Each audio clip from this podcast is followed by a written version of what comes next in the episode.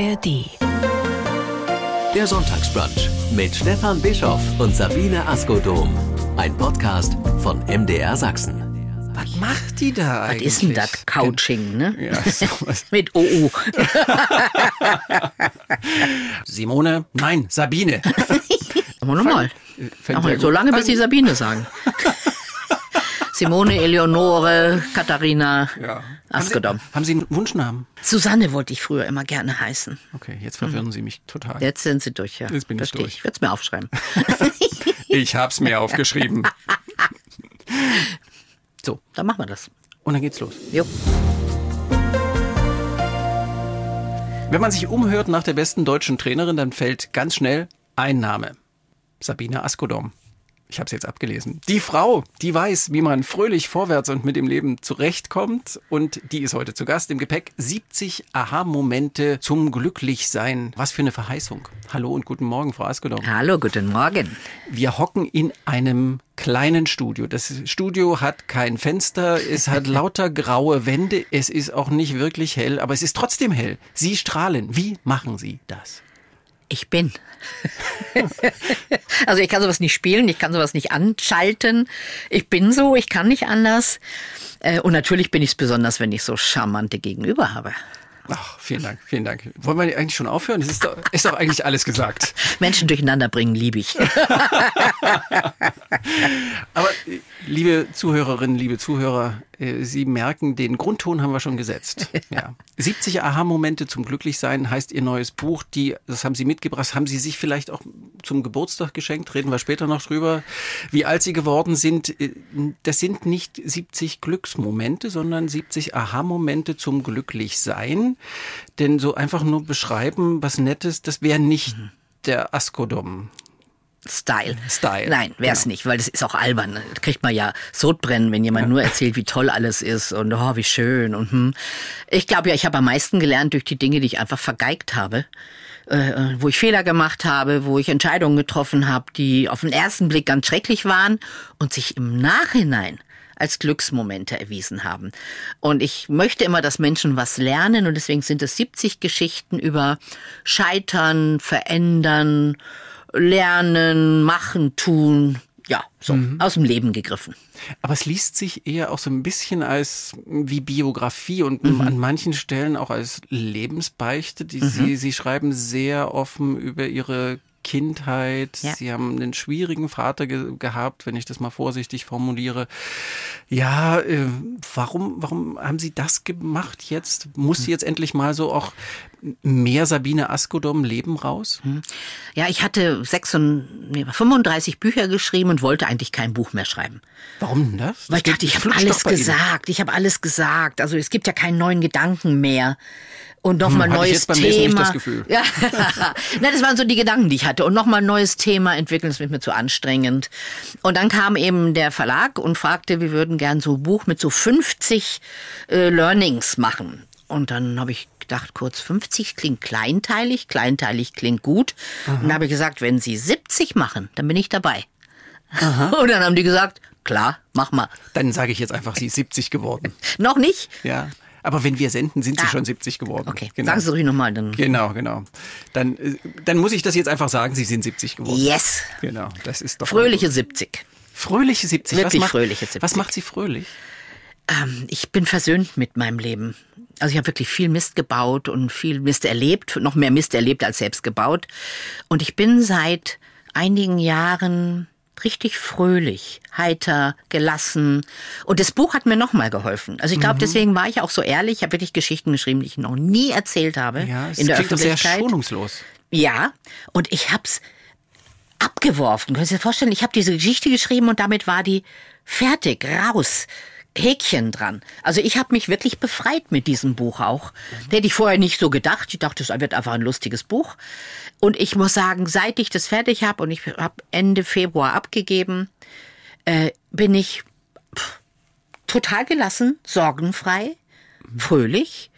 Äh, Leute können machen, was sie wollen. Ich lächle, tump vor mich hin. Nein, nein, nein.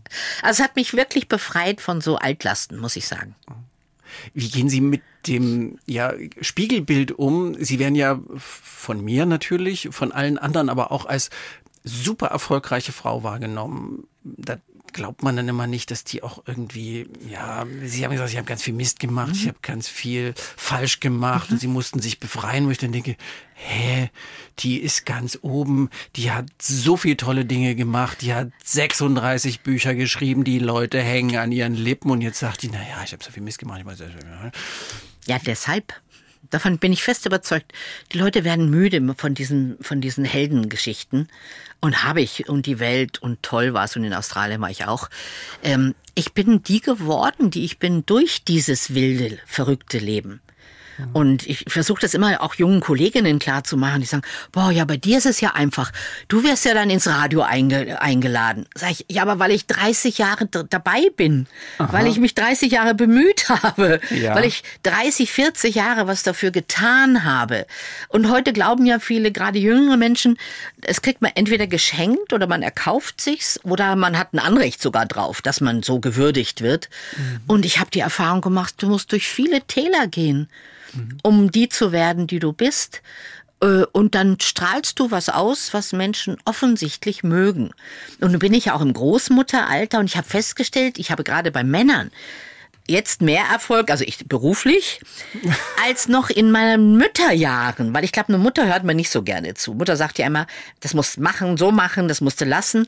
Und die Großmutter strahlt offensichtlich Weisheit aus, und gerade auch Führungskräfte, ja, vertrauen sich mir an und ich erlebe da so eine Nähe und Innigkeit, die ich lange nicht kannte. Mhm. Weisheit und Warmherzigkeit ist vielleicht mhm. eine sehr schöne Kombination. Schön. Ja, ja stimmt. Spüren Sie das? Und ich bin warmherzig. Ich liebe Menschen. Und früher habe ich vor allem Frauen geliebt, also im Sinne von unterstützt und ja. mich für die, äh, habe ich auch gekämpft für die. Ja. Und da waren die Männer ein bisschen so, ja, ein bisschen Abstand von mir gehalten. Ich war dann auch sehr direkt. Ich habe gerne in Vorträgen zum Beispiel den Satz gesagt, früher habe ich gedacht, Männer sind dumme Frauen. Stimmt gar nicht. Und die Frauen haben sich totgelacht natürlich. Und ja. die Männer dachten, was ist das für eine blöde Schnepfe? Ja. Und, Emanze. Ja, genau. Und seit ich auch Männer liebe in ihrem So-Sein, indem ich Männer, seit ich Männer besser verstehe, warum sie so sind, wie sie sind, spüren die das. Aha. Also das, das teilt sich mit offensichtlich, dass ich Mitgefühl, Wärme, Liebe für Männer empfinde, auch wenn ich manches Handeln ganz schrecklich finde. Ja. Für Menschen wahrscheinlich. Sie sind eine menschenfreundliche Frau. Ja, ich mache heute nicht mehr den Unterschied. Ich wurde auch neulich wieder gefragt, äh, was halten Sie von Frauen in Führungspositionen? Sag ich, was, ich kann es nicht mehr hören. Ich rede jetzt seit 50 Jahren über Frauen in Führungspositionen. Ich war aktiv in der Gewerkschaft, ich war aktiv in der Politik. Und es ist mir inzwischen wurscht. Ich möchte Führungskräfte, die Menschen sind. Und ob das jetzt ein Mann oder eine Frau ist, ist mir relativ egal. Ich finde, eine Frau kann es genauso sein wie ein Mann. Mhm und gerne auch den Frauen die Chance geben. Aber wenn ich an Mitarbeitende denke, die brauchen einfach Menschlichkeit mhm. von ihren Führungskräften. Mhm. Und das Thema finde ich jetzt spannender noch, als wieder zu unterscheiden Männer, Frauen. Mhm. Aber Sie haben das, das können wir ruhig gleich mal sagen, Sie haben sich ja wirklich äh, sehr intensiv, das war ja auch ein Anfang Ihrer beruflichen Karriere als Coach, ja. als Trainerin, sehr intensiv für Frauen eingesetzt. Fühlten Sie sich als Feministin richtig? Ja, äh, absolut. Ja, absolut. Feministisch, emanzipatorisch, mhm. ähm, kämpferisch, Mhm. Nicht militant, glaube ich. Da, mhm. So weit war ich nie. Das war mir mhm. immer zu militant. Mhm. Aber natürlich habe ich in der Gewerkschaft und in der Öffentlichkeitsarbeit und in, ich habe, glaube ich, 16 Jahre äh, Seminare gegeben, Durchsetzungsstrategien für Frauen. Mhm. Also ich finde schon, dass wir Frauen empowern müssen, wie man so schön neudeutsch sagt, ja. dass die selbst mächtig ja. werden, dass ja. die sich selbst gut verkaufen können, dass die für sich einstehen, dass die Selbstliebe wächst. Das ja alles. Aber ich habe so das Gefühl, meine Mission ist eine andere geworden. Ich glaube, das ist es. Mhm. Also das war eine Mission für mich, ich war mir wichtig. Und jetzt habe ich so das Gefühl, die Mission ist Menschlichkeit. Und das gilt alle, für alle. Meine Mission ist Menschlichkeit. Ja. Was, was für ein schönes Schlusswort, aber wir sind ja noch nicht da. Soll ich es nachher nochmal sagen? Sehr gern. Ich, ich glaube, das kann man nicht oft, oft genug sagen. Ja, glaube ich auch. Ja, ja. Mhm. Aber es ist jetzt nicht, äh, Sie, Sie machen jetzt nicht den Strich drunter, weil Sie sagen, ähm, ich habe jetzt 30 Jahre lang oder 25 Jahre lang äh, für Frauen gekämpft, für die mhm. Selbstermächtigung, für Selbstliebe und sowas. Und da ist der Haken dran, weil wir haben alles erreicht. Nein, wir haben gar nichts erreicht. Gar also nichts? Haben, nein, wir haben ein bisschen was erreicht. Aber im Prinzip ist es ja lachhaft, dass wir heute über die gleichen Themen reden wie vor 40, 50 Jahren. Dass wir wieder die, über die Quote reden, über, äh, darf ich Managerin sagen oder ist auch ein Manager eine Frau, dieses Gendern, äh, die äh, Bezahlungsungerechtigkeit. Also es hat sich da so wenig verändert in diesen letzten 40 mhm. Jahren. Und das macht mich manchmal schon ein bisschen müde dass ich denke, ich habe keine Lust mehr darüber zu diskutieren, äh, ob eine Frau, die ein Kind kriegt, danach noch eine Chance in der Firma hat. Und das macht mich echt müde. Und ich denke halt, es wird sich nur verändern, wenn die Grundbedingungen geändert werden. Also wenn wir Führungskräfte haben, die es aushalten können, dass Menschen anders sind als sie selbst. Also Männer aushalten können, dass Frauen anders sind, Frauen aushalten können, dass Männer anders sind. Wenn wir Menschen zutrauen, dass sie gute Lösungen finden, dass sie ihren Job so gut machen, wie sie können und nicht unterstellen, dass sie ja nur irgendwie hier so eine äh, sich auf die faule Haut legen wollen. Also wir brauchen Menschlichkeit in Unternehmen. Und dann, glaube ich, haben Frauen noch mehr Chancen, sich zu zeigen und zu sein, mhm. wie sie sind. Mhm. Und wir haben ja in den 90er Jahren, war ich ja bei einer Frauenzeitschrift, Karriereressort geleitet, da haben wir ja den Frauen gesagt, seid nicht so emotional, zieht euch nicht so aufreizend an. Also da schäme ich mich ja heute dafür. Also nicht zu kurzes Röckchen, ja. äh, nicht zu äh, verspielte Haare. Äh, und dann habe ich gedacht, was haben wir eigentlich denen angetan, den armen Frauen? Ja. Äh, also wir haben die so überschüttet mit, du musst so sein, du musst anders sein, du musst dich anpassen. Und ich denke, das muss einfach aufhören. Eine Frau muss so sein dürfen, wie sie ist. Sie muss nicht so eine Stimme haben, damit sie sich durchsetzen kann, sondern sie darf eine kleine, ihre eigene Stimme haben, wenn sie so eine Stimme hat. Und es ja. muss trotzdem drauf gehört ja. werden. Also ich bin so grundsätzlich anders geworden. Mhm, aber es klingt auch so ein bisschen nach einer Enttäuschung eine Enttäuschung darüber, dass wir so wenig erreicht haben, weil wir so ja, wirklich viele ja. ja gekämpft haben in diese Richtung. Es ist nicht Resignation. Es ist Enttäuschung und ich glaube, aber Enttäuschung ist auch ein schönes Wort. Ich liebe ja das Wort Enttäuschung, weil mhm. es Enttäuschung heißt. Und ich ja. habe gedacht, wir würden das mit so formalen Dingen, Rhetorik für Frauen, Benimmkurse quasi für Aha. Frauen, würden wir das hinkriegen. Und ich glaube, dass es nicht reicht. Ich glaube, dass die Strukturen an sich durchlässiger werden müssen, ähm, ermöglichender, offener. Also dass diese Führung, wie wir sie jetzt kennen, ähm, ja, was soll ich mal sagen, graziler fällt mir gerade das Wort ein wird, mhm. durchlässiger, mhm. Äh, empfindsamer. Und da brauchen wir die Männer genauso wie die Frauen. Mhm. Sabine Askodong schönes Statement. Wenn auch ich jetzt mehr Fröhlichkeit an diesem Thema erwartet hätte, aber es, es gibt eine auch es Enttäuschungen. Gibt, es gibt immer zwei Seiten. Es gibt immer ja. zwei Seiten. Und das habe ich, glaube ich, hätte ich vor zehn Jahren, glaube ich, noch gemacht. Ha, ha, ha, ha. Ja, und das kriegen wir auch hin. Und super. Und Frauen sind so klasse. Und auch da bin ich, glaube ich, nüchterner in einer bestimmten Beziehung geworden, aber eben auch weniger darstellend. Ich glaube, das ist das, was ich auch verloren habe. Gott sei Dank, so dieses immer gut drauf sein, immer toll, immer alles positiv sehen. Das liegt sicher an Schicksalsschlägen, die man gehabt hat und an Entwicklungen. Und es braucht's auch nicht mehr. Und ich stelle fest, dass viele Menschen mir schreiben zum Beispiel, weil ich eben jetzt so bin und nicht mehr nur Tralala mache, sondern auch sage, ja, und manchmal ist das Glas nicht halb voll oder halb leer, sondern es ist umgefallen und kaputt. Und ich glaube, das habe ich erlebt in den letzten Jahren. Und dadurch bin ich vielen Menschen näher gekommen. Ganz spannend. Mhm. Wollen Sie was genaueres dazu sagen? In Ihrem Buch äh, steht auch was über Ihre persönliche Geschichte. Ja, das war einfach Drama. Ich habe mich mit 54 Jahren nochmal verliebt, in ein, wirklich die große Liebe meines Lebens gefunden. Ein Diplompsychologe. Wir haben dann sehr schnell geheiratet, hatten ein wunderbares Leben. Und nach vier, fünf Jahren merkte ich, der verändert sich. Aber das stimmt dann nicht. Er war zehn Jahre älter als ich. Äh, Siegfried. Und dann wurde er so jähzornig, ungehalten. Und dann merkte ich irgendwie, der weiß wirklich nicht mehr, was wir gestern gesprochen haben. Er hat immer gesagt, davon weiß ich nichts. Und ich dachte mir, mhm. hallo, wir haben zusammen gearbeitet auch. Die mhm. Mitarbeiterin war Bücher zusammengeschrieben oder wenigstens? Bücher geschrieben. Ja. Äh, die Mitarbeiterinnen waren sehr verunsichert. Und dann habe ich ihn endlich mal mit einem kleinen Trick in so eine äh, Demenzberatung gebracht, also in so eine, in so, habe so einen Test mit ihm machen lassen. Und dann hat sich herausgestellt, dass er eine beginnende Demenz hatte. Was er nie akzeptiert hat, er hat bis zum, also bis er ins Heim kam, gesagt, er hat nichts, alles gut. Aber man vergisst doch schon mal was. Und dann hat sich das sehr verschärft. Fünf Jahre, sechs Jahre habe ich ihn zu Hause gehabt mit Hilfe von einer Demenzassistentin. Er konnte nicht alleine sein, weil er ist sehr gern weggelaufen. Was heißt sehr gern? Er musste immer weglaufen. Mhm. Also man sagt ja hinlaufen. Also er hat irgendwas gesucht, gesucht wo ja. er hin wollte. Er, er, hat vermutlich sein Zuhause gesucht, was ja, er nicht mehr erkannt hat. Er konnte ja. es nicht mehr benennen, aber er musste mhm. immer unterwegs sein unterwegs, mhm. unterwegs. Flüchtlingskind auch. Und seine mhm. ersten Erinnerungen sind von der Flucht. Also vielleicht ist da mhm. irgendwas gewesen. Jedenfalls ist er dann leider auch noch gerne Rad gefahren und dann ist er 40 Kilometer irgendwo lang gefahren und ist dann irgendwo im Umkreis, Umfeld von München aufgegriffen worden. Und oft hat ihn die Polizei wieder gebracht. Und diese ewigen Sorgen um ihn, das, das, also das waren die schlimmsten Jahre meines Lebens. Und ich habe ihn lange mitgenommen auf meinen Reisen, weil ich ja sehr viel Vorträge halte, unterwegs bin.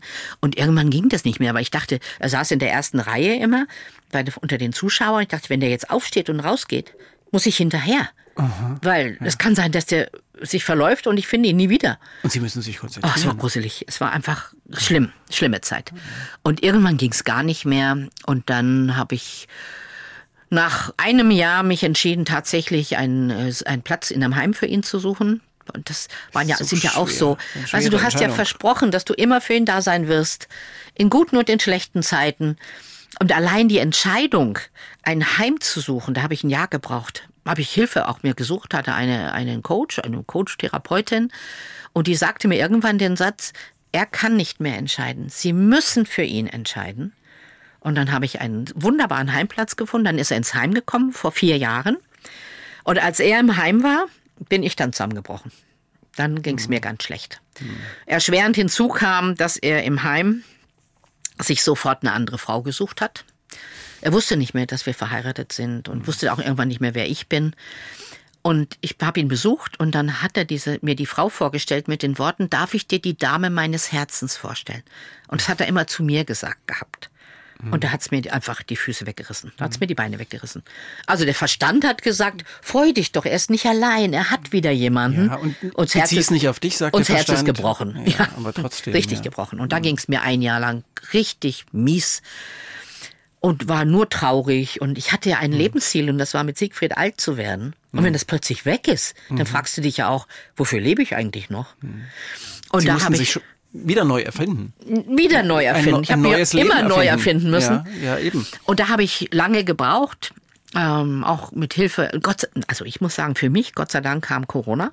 Das heißt, ich hatte eh keine Aufträge mehr. Ich war plötzlich, stand ich da ohne Aufträge und hatte aber Zeit auf der anderen Seite, was für mich zu tun, regelmäßig zur Therapie zu gehen, regelmäßig Sport zu machen. Ich habe mir einen einen Trainer gesucht, mit dem ich ja mich wieder aufgebaut habe, weil ich hatte ja keine Muskeln mehr. Ich hatte das Gefühl, mir ist die ganze Energie aus dem Körper geflossen. Und habe ich ein Jahr gebraucht, bis ich wieder so einigermaßen ich selbst war.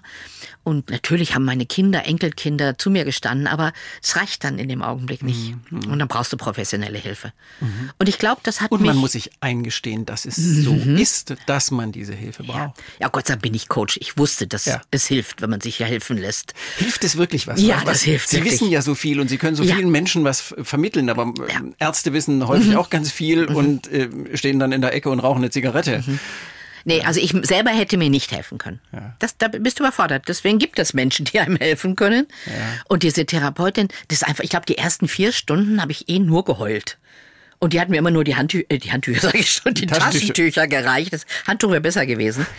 Und allein das, dass da einer auf dich aufpasst, während du schluchzt und weinst und du nicht versinkst in abgrundtiefe Traurigkeit, sondern redest irgendwann auch wieder, wenn du wieder Luft kriegst. Das hat mir extrem geholfen. Und dann diese Traurigkeit anzuschauen und die Notwendigkeit zu sehen und viel geredet und dann geht's in die Kindheit und dann kam die ganze Kindheit schmarren hoch. Also das war ein heftiges Jahr, aber so nach einem Jahr, anderthalb hatte ich das Gefühl, uff, jetzt bin ich durch. Hm. Jetzt weiß ich wieder, warum ich lebe. Hm. Und jetzt gedauert. Und jetzt verstehe ich auch besser, warum Ihr Buch anders als die Mhm. anderen Bücher, so persönlich, so schonungslos. Es, ist- es ist nicht unfröhlich. Es ist, Nein, so es ganz hat, lustige Sachen hat, drin. Es hat lauter positive Pointen und es hat hinter je, bei jedem Kapitel am Ende wirklich aufgelistet, was kann ich tun in diesem konkreten Fall. Das ist so, so Askodom-Style. Mhm. Ja. Also auch ein Rat geben, das und das und das und das musst du tun oder kannst Nee, du tun. Rat geben nicht. Also da widerspreche ich gleich. Entschuldigung, dass ich widerspreche, aber äh, eben nicht Rat geben, weil ich halte nicht von diesen Ratgebern was.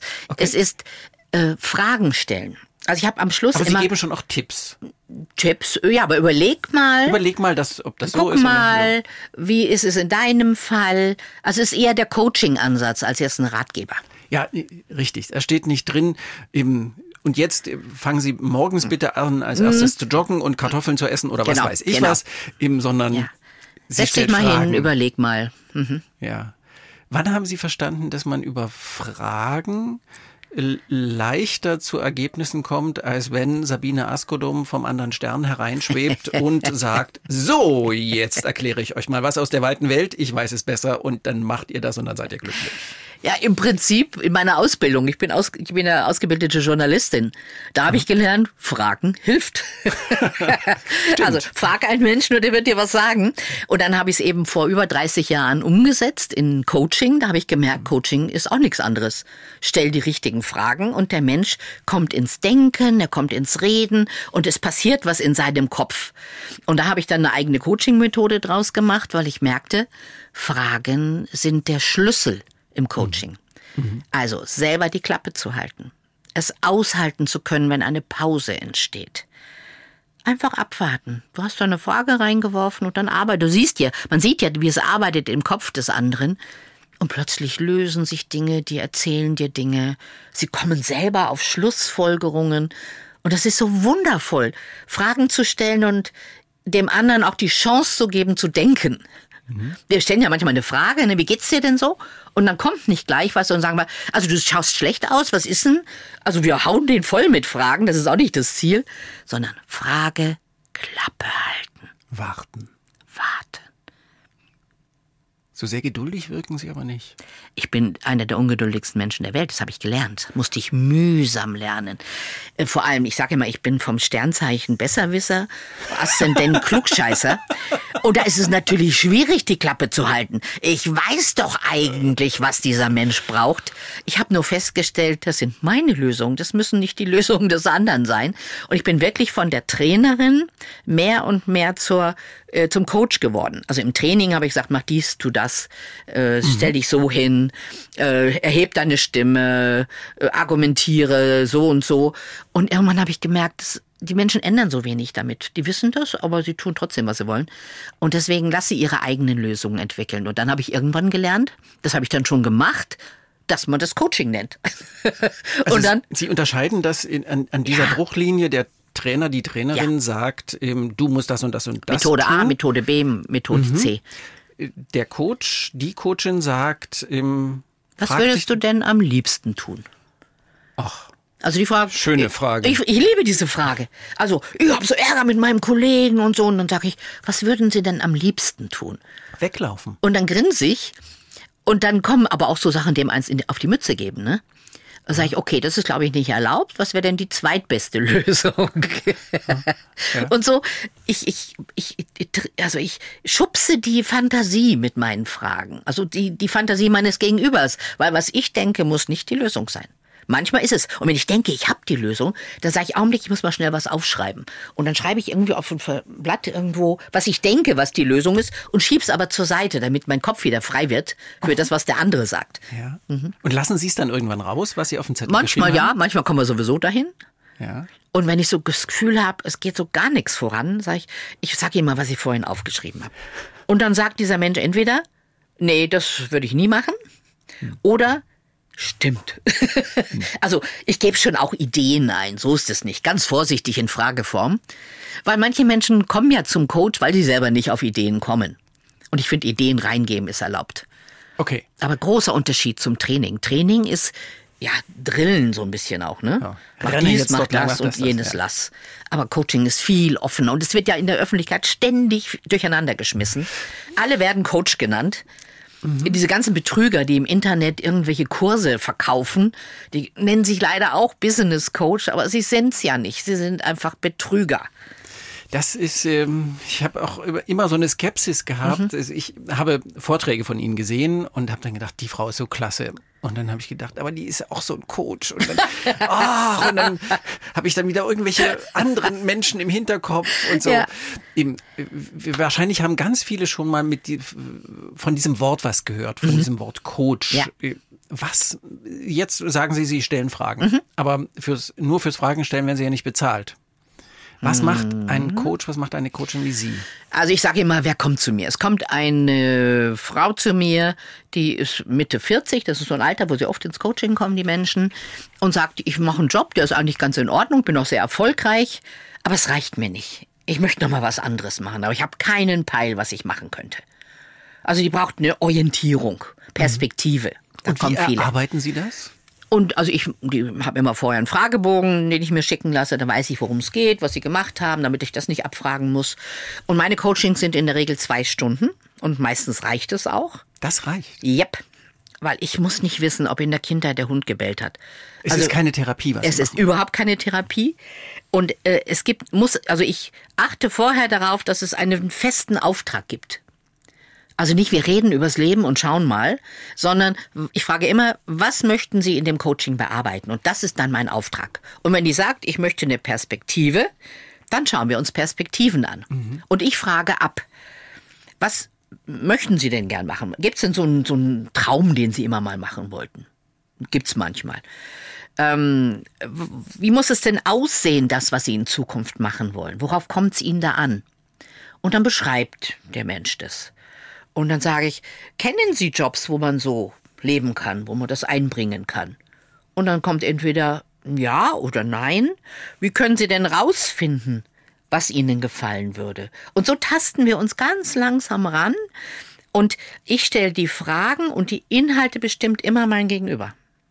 Und das ist eben sehr unmanipulativ, weil ich habe kein Ziel. Und ich glaube, das ist das Verrückte am Coaching.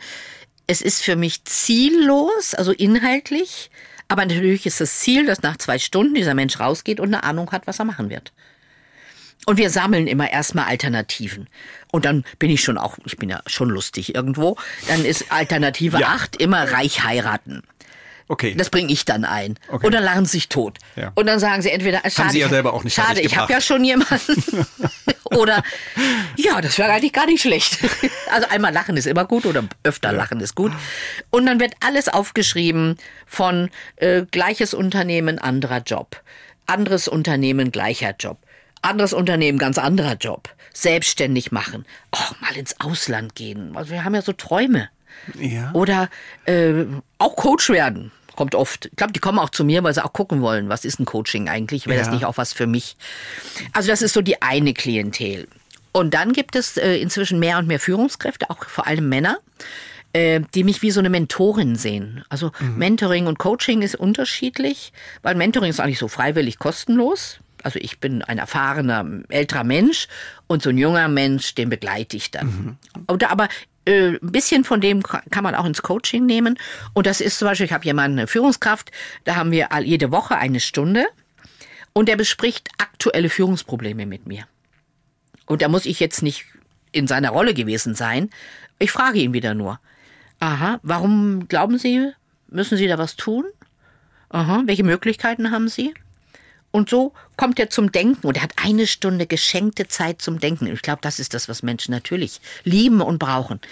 Innehalten können, darüber nachdenken, was sie tun, spinnen können. Also etwas sagen zu können, ohne dass das gleich rumgedratscht wird auch. Ne? Also sie dürfen auch mal sagen, ich bin manchmal so mutlos. Und Mama hört zu und sagt, Oma, Sie haben vorhin Oma gesagt. ja, ja, gut, das ist Mama, Oma, wie auch immer. Also es ist ja, es, Nehmen Sie es mir nicht übel. ja, ich weiß, Sie hören gut zu. Das ist in Ordnung. äh, also die, diese alte Frau hört mir zu und gibt mir die Chance, auch mal dummes Zeug zu reden. Das ist übrigens auch eine Erlaubnis. Gell? Einfach mal zu sagen, manchmal könnt ihr alles hinschmeißen. Das darf doch niemandem erzählen. Nicht mal ihren eigenen Frauen erzählen sie das, weil die wollen ja auch nicht verunsichern. Und das ist schon ein großes Vertrauensverhältnis. Und dann machen wir auch ganz praktische Sachen so. Hm, warum machen sie es nicht so? Genau, das war ja jetzt der Punkt. Mhm. Ich, ich glaube ja, diesen ersten Schritt, da kann man, wenn man sich ein bisschen Zeit nimmt, ja relativ schnell auch selber drauf kommen. Und bei vielen schlummert die Antwort darauf ja, Ja. auch irgendwie im Bauch. Man Ja, sagt sich tut's. Mhm. nur selber nicht so unbedingt. Und aber wie komme ich aus dieser Phase ins, ins Machen und wirklich Mhm. umsetzen? Indem ich nachfrage. Was hindert Sie daran, das zu tun? Hm. Also manchmal geht's ganz schnell und sagt ja eigentlich gar nichts. Und dann frage ich, wann werden Sie es tun? Also ich liebe so mit, mit äh, Entscheidungen zu arbeiten auch. Also äh, wenn Sie Rums. das tun möchten, wann machen Sie es? Ja, weiß ich noch nicht. Sag ich ja, bis wann wollen Sie es gemacht haben? Und dann lasse ich auch nicht locker. Also da, also nur labern, das mache ich auch nicht. Der will ja ein Ergebnis haben. Das ist ja auch meine Aufgabe, dass der nach einer Stunde oder nach zwei Stunden auch weiß, was er weitermacht. Alleine dann. Und dann gibt es eine To-Do-Liste oder eine Entscheidung oder er muss das und das für sich erstmal klären. Und so helfe ich den Menschen zur Klarheit, glaube ich, über das, was sie wollen und was sie machen könnten. Die 70 Aha-Momente zum Glücklichsein sind aber nicht für Führungskräfte, sondern die sind für uns alle gemein. Für alle. Männer, für, Frauen. Für, fürs Leben. Ja. Fürs Leben. Ja. Und überall anwendbar, glaube ich. Ja, und ist das so ein bisschen sowas wie die Lebensessenz der Sabine Askodom, die seit 30 Jahren unterschiedlichste Menschen coacht, nicht trainiert. Ich habe das Ja. immer so. ähm, Ich bin auch Trainerin, aber das ist was anderes. Da mache ich Seminare, ne? Seminare, ja, okay. Und ich bin Speaker, also Rednerin. Aber Ja. da rede ich auf Bühnen. Das sind nur völlig unterschiedliche Rollen. Aber am, am Ende hat es doch alles einen ähnlichen Kern. Der- Menschlichkeit. Nein, wirklich. Meine Ermutigung, hätte Mission, ich jetzt gesagt. Ermutigung, Anregung. Und ich glaube wirklich an Erkenntnisse. Ich bin überzeugt davon, dass Menschen durch Erkenntnisgewinn Dinge verändern können. Also, dass es plötzlich Klick macht im Kopf. Ah, und deswegen heißt es Aha-Momente. Ah, ja. Mhm, ich könnte ja auch mal das und das versuchen. Also dieses, ja, Lernen, so, ich sag mal, freudvolles Lernen. Ja. Kann, können wir uns jetzt, glaube ich, ganz gut vorstellen, wie das geht mit Mhm. Sabine Askodom. Ja. Und die, meine Frage war ja, das, ist das sowas wie der Strich unter all ihre Lebenserfahrungen? Strich würde ich nicht sagen, weil ich hoffe, dass ich noch weitere Lebenserfahrungen haben werde. Aber Sie wollen ja keine Bücher mehr schreiben. Ja, das ist, ich sag mal, derzeitiger Erkenntnisstand. Und der ist wesentlich weiser als bei den letzten Büchern. Also die, die, die, ich glaube, der Standpunkt hat sich nochmal verschoben. Ich glaube, dass ich mehr drauf gucke jetzt. Und bei den früheren Büchern war ich noch mittendrin. Also ich habe auch früher schon über meine bösen Eltern geschrieben. Aber das war immer noch aus der getretene Hund-Situation. Also da war ich noch leidend. Und ich glaube, jetzt habe ich auch über meine Kindheit geschrieben, über Dinge, die nicht gut gelaufen sind, aber mit Abstand. Und ich glaube, das hat mir so gut getan. Ich habe so das Gefühl, ich habe das abgeschlossen jetzt. Und jetzt ist mal gut. Sehr schön. Frieden machen. Absolut. Versöhnen. Ja. Und je mehr man darüber nachdenkt, stelle ich immer wieder fest, umso mehr, umso differenzierter wirst du auch so in der, in der Wahrnehmung. Also ich habe mir zum Beispiel eingefallen, ich hatte natürlich auch glückliche Momente in der Kindheit. Mein Vater war nicht nur schlimm. Das Schlimme war immer dieses permanente, die permanente Angst, dass es umschlagen kann. Also wir hatten eine fröhliche Zeit. Wir waren vier Kinder, Eltern. Aber du wusstest nie, wann es umschlägt und mein Vater wird stinksauer und dann boah, ist alles Schöne weg. Er hat ihre Brüder verdroschen. Ja, nicht nur die Brüder, mich auch. Ach, Sie auch. Ja, ja, aber die Brüder besonders, ja.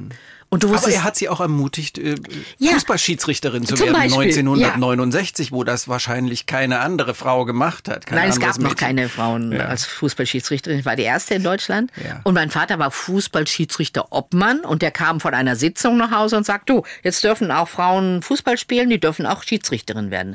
Willst du nicht? Oder er hat mir so eine kleine Reiseschreibmaschine geschenkt, die so rumstand bei uns. Ich habe gesagt, darf ich die haben? Und er hat das sehr wohlwollend beobachtet, dass ich mit 13 angefangen habe, Gedichte zu schreiben. Also da war er schon fördernd auch. Ja, aber es musste dann auch so sein, wie er sich das vorgestellt hat. Haben Sie diese Gedichte noch? Ah, ich habe sie neulich gesucht, weil ich dachte fürs Buch, ne, dann könnte ich ja noch vielleicht eins reinstellen oder so. Ich erinnere mich, ich habe sie vor einem Jahr in der Hand gehabt und ich finde es nicht mehr. Ich habe es irgendwo verräumt, damit sie nicht wegkommen, glaube ich. Mhm, Man, man denkt sich dann manchmal was besonders ich, Kluges. Ich weiß, einen, ich weiß noch einen Satz aus einem Gedicht. Kleine blaue Blumen liegen auf dem Weg. Ja. Achtlos weggeworfen, zertreten und kaputt oder irgend sowas. Also es waren schon sehr melodramatische Gedichte. Sie waren 13. Ja, da war ich nicht, da war ich dann schon 15, glaube ich. 13 war noch ein lustiges Frühlingsgedicht. Und das wurde in der Schaumburger Zeitung veröffentlicht, also in meiner Heimatzeitung. Ich komme ja aus Niedersachsen. Und Aus das einem war, richtigen Kaff, kann man ja sagen. aber ein richtiges plattes Dorf. Land. Plattes Land, Dorf. Und dieses, dieses Erlebnis mit dieser Veröffentlichung hat schon mein Leben auch verändert. Da wusste ich, ich möchte meinen Namen in der Zeitung lesen. Ja. Und Sie hatten dann wahrscheinlich auch die Bestätigung, ich kann schreiben, ich kann da was. Da ist, da war ich schon stolz drauf. Ja. ja. Wer hat Sie ermutigt, dann aus dem niedersächsischen Dorf äh, an die äh, renommierte Münchner Journalistenschule zu gehen, sich da überhaupt zu bewerben? Das war eine Flucht. Das war wirklich eine Flucht. Also meine Eltern hätten es sehr gesehen, wenn ich in Hannover studiert hätte, hätte ich zu Hause wohnen bleiben können. Haha. Oder höchstens. Göttingen noch. Da hätte ich jedes Wochenende nach Hause kommen können. Und bei der Berufsberatung vorm Abi äh, habe ich erzählt, ich möchte Journalistin werden und dann sagte die Berufsberaterin, ja, studieren Sie das und das. Und dann gibt's noch so eine Schule in München, aber da haben Sie eh keine Chance. Und ich war immer schon ein Trotzkopf. Und dann habe ich gesagt, geben Sie mir mal die Adresse. und München ist halt schön weit weg von, vom, vom Niedersachsen, vom Schaumburger Land. Und dann habe ich mich da beworben und bin angenommen worden und war plötzlich in München. Ja. Aber dieser, dieser Satz, da hast du eh keine Chance, Ja. der gehört zu dieser Schule ja quasi dazu, weil diesen, Ja, den habe ich von auch. ganz vielen Menschen gehört, die am Ende dann dort irgendwo gelandet sind oder auch da gescheitert sind, die gesagt, naja, da habe ich ja sowieso keine Chance. Ja, weil es ist ein strenger Außen Auswahlkriterium. Äh, Und witzigerweise bin ich unter anderem deswegen angenommen worden, weil ich Fußballschiedsrichterin war. Also das eine hat das andere beflügelt, weil es gab damals keine Fußballschiedsrichterinnen in Deutschland. Und die Kollegen, die mit in dieser Prüf vor der Prüfungskommission saßen, haben alle gesagt, ja, ich habe immer schon die Schülerzeitung gemacht und es war jetzt nicht so originell. Und in meinem Lebenslauf stand eben Fußballschiedsrichterin und da hat sich die Prüfungskommission drauf gestürzt. Und Sie sind jetzt nicht so eine Riesin, sondern, ich weiß nicht, wie alt Sie sind, wie, wie, wie, groß? 1,60. Äh, 1,60, ja. ja. Das, das macht wahrscheinlich auch noch Und das war Eindruck. halt außer, es war ein Alleinstellungsmerkmal. Also das eine hat mir geholfen, das andere zu erreichen. Aber es muss sich ja auch selber irgendwas, also Sie hatten in sich selber den Mut genug äh, Ja. zu sagen, Sie waren dann nicht irgendwie so verhuscht und haben gesagt, Stimmt. Ich habe drei große Brüder, also ich weiß, wie man mit großen Jungs umgeht. Und ähm, das hat mir Freude gemacht. Es war eine Herausforderung. Ich mochte immer schon Herausforderungen. Das zieht sich durch mein ganzes Leben. Immer wenn jemand sagt, das kannst du eh nicht oder hat noch nie jemand gemacht, dann ich. Und es war einfach, ich habe so viel gelernt übers Leben in diesen einen, anderthalb Jahren, wo ich nur gepfiffen habe, weil ich dann nach Bayern gegangen bin, da gab's das nicht. Ich habe gelernt, dass ein Riesenkerl sich vor dir aufbaut und stinksauer ist, weil du einfach einen Fehler gepfiffen hast, also falsch gepfiffen hast. Aber er verhaut dich nicht, weil du bist die Autorität auf dem Platz. Glauben Sie, dass mich das fürs Leben geprägt hat? Autori Autorität ist wichtig, Souveränität ist wichtig. Wenn du dann einknickst, dann bist du tot. Aber wenn du dich da entgegenstellst und sagst, und ich habe gepfiffen, raus, dann, dann hauen die dich nicht, sondern, also früher war es so. Ich glaube, heute hauen die eher, denke ich mal. Na, Damals haben die mich Karte. nicht gehauen, die sind dann weggegangen, fluchend. Ja. Aber ich hatte diese schwarze Pfeife in der Hand und das hat mir Autorität gegeben. Und das hat mir, glaube ich, durchs ganze Leben geholfen. Ich war ja dann Betriebsrätin, habe ich mich getraut, Gewerkschafterin mich getraut, in der Politik eine Zeit lang habe ich mich getraut. Also auf Bühnen, ich habe noch nie Angst gehabt oder kurze Zeit nur Angst gehabt, auf Bühnen zu gehen. Habe sehr schnell gemerkt, wenn du auf der Bühne stehst, bist du eine Autorität. Und dann hören die dir zu.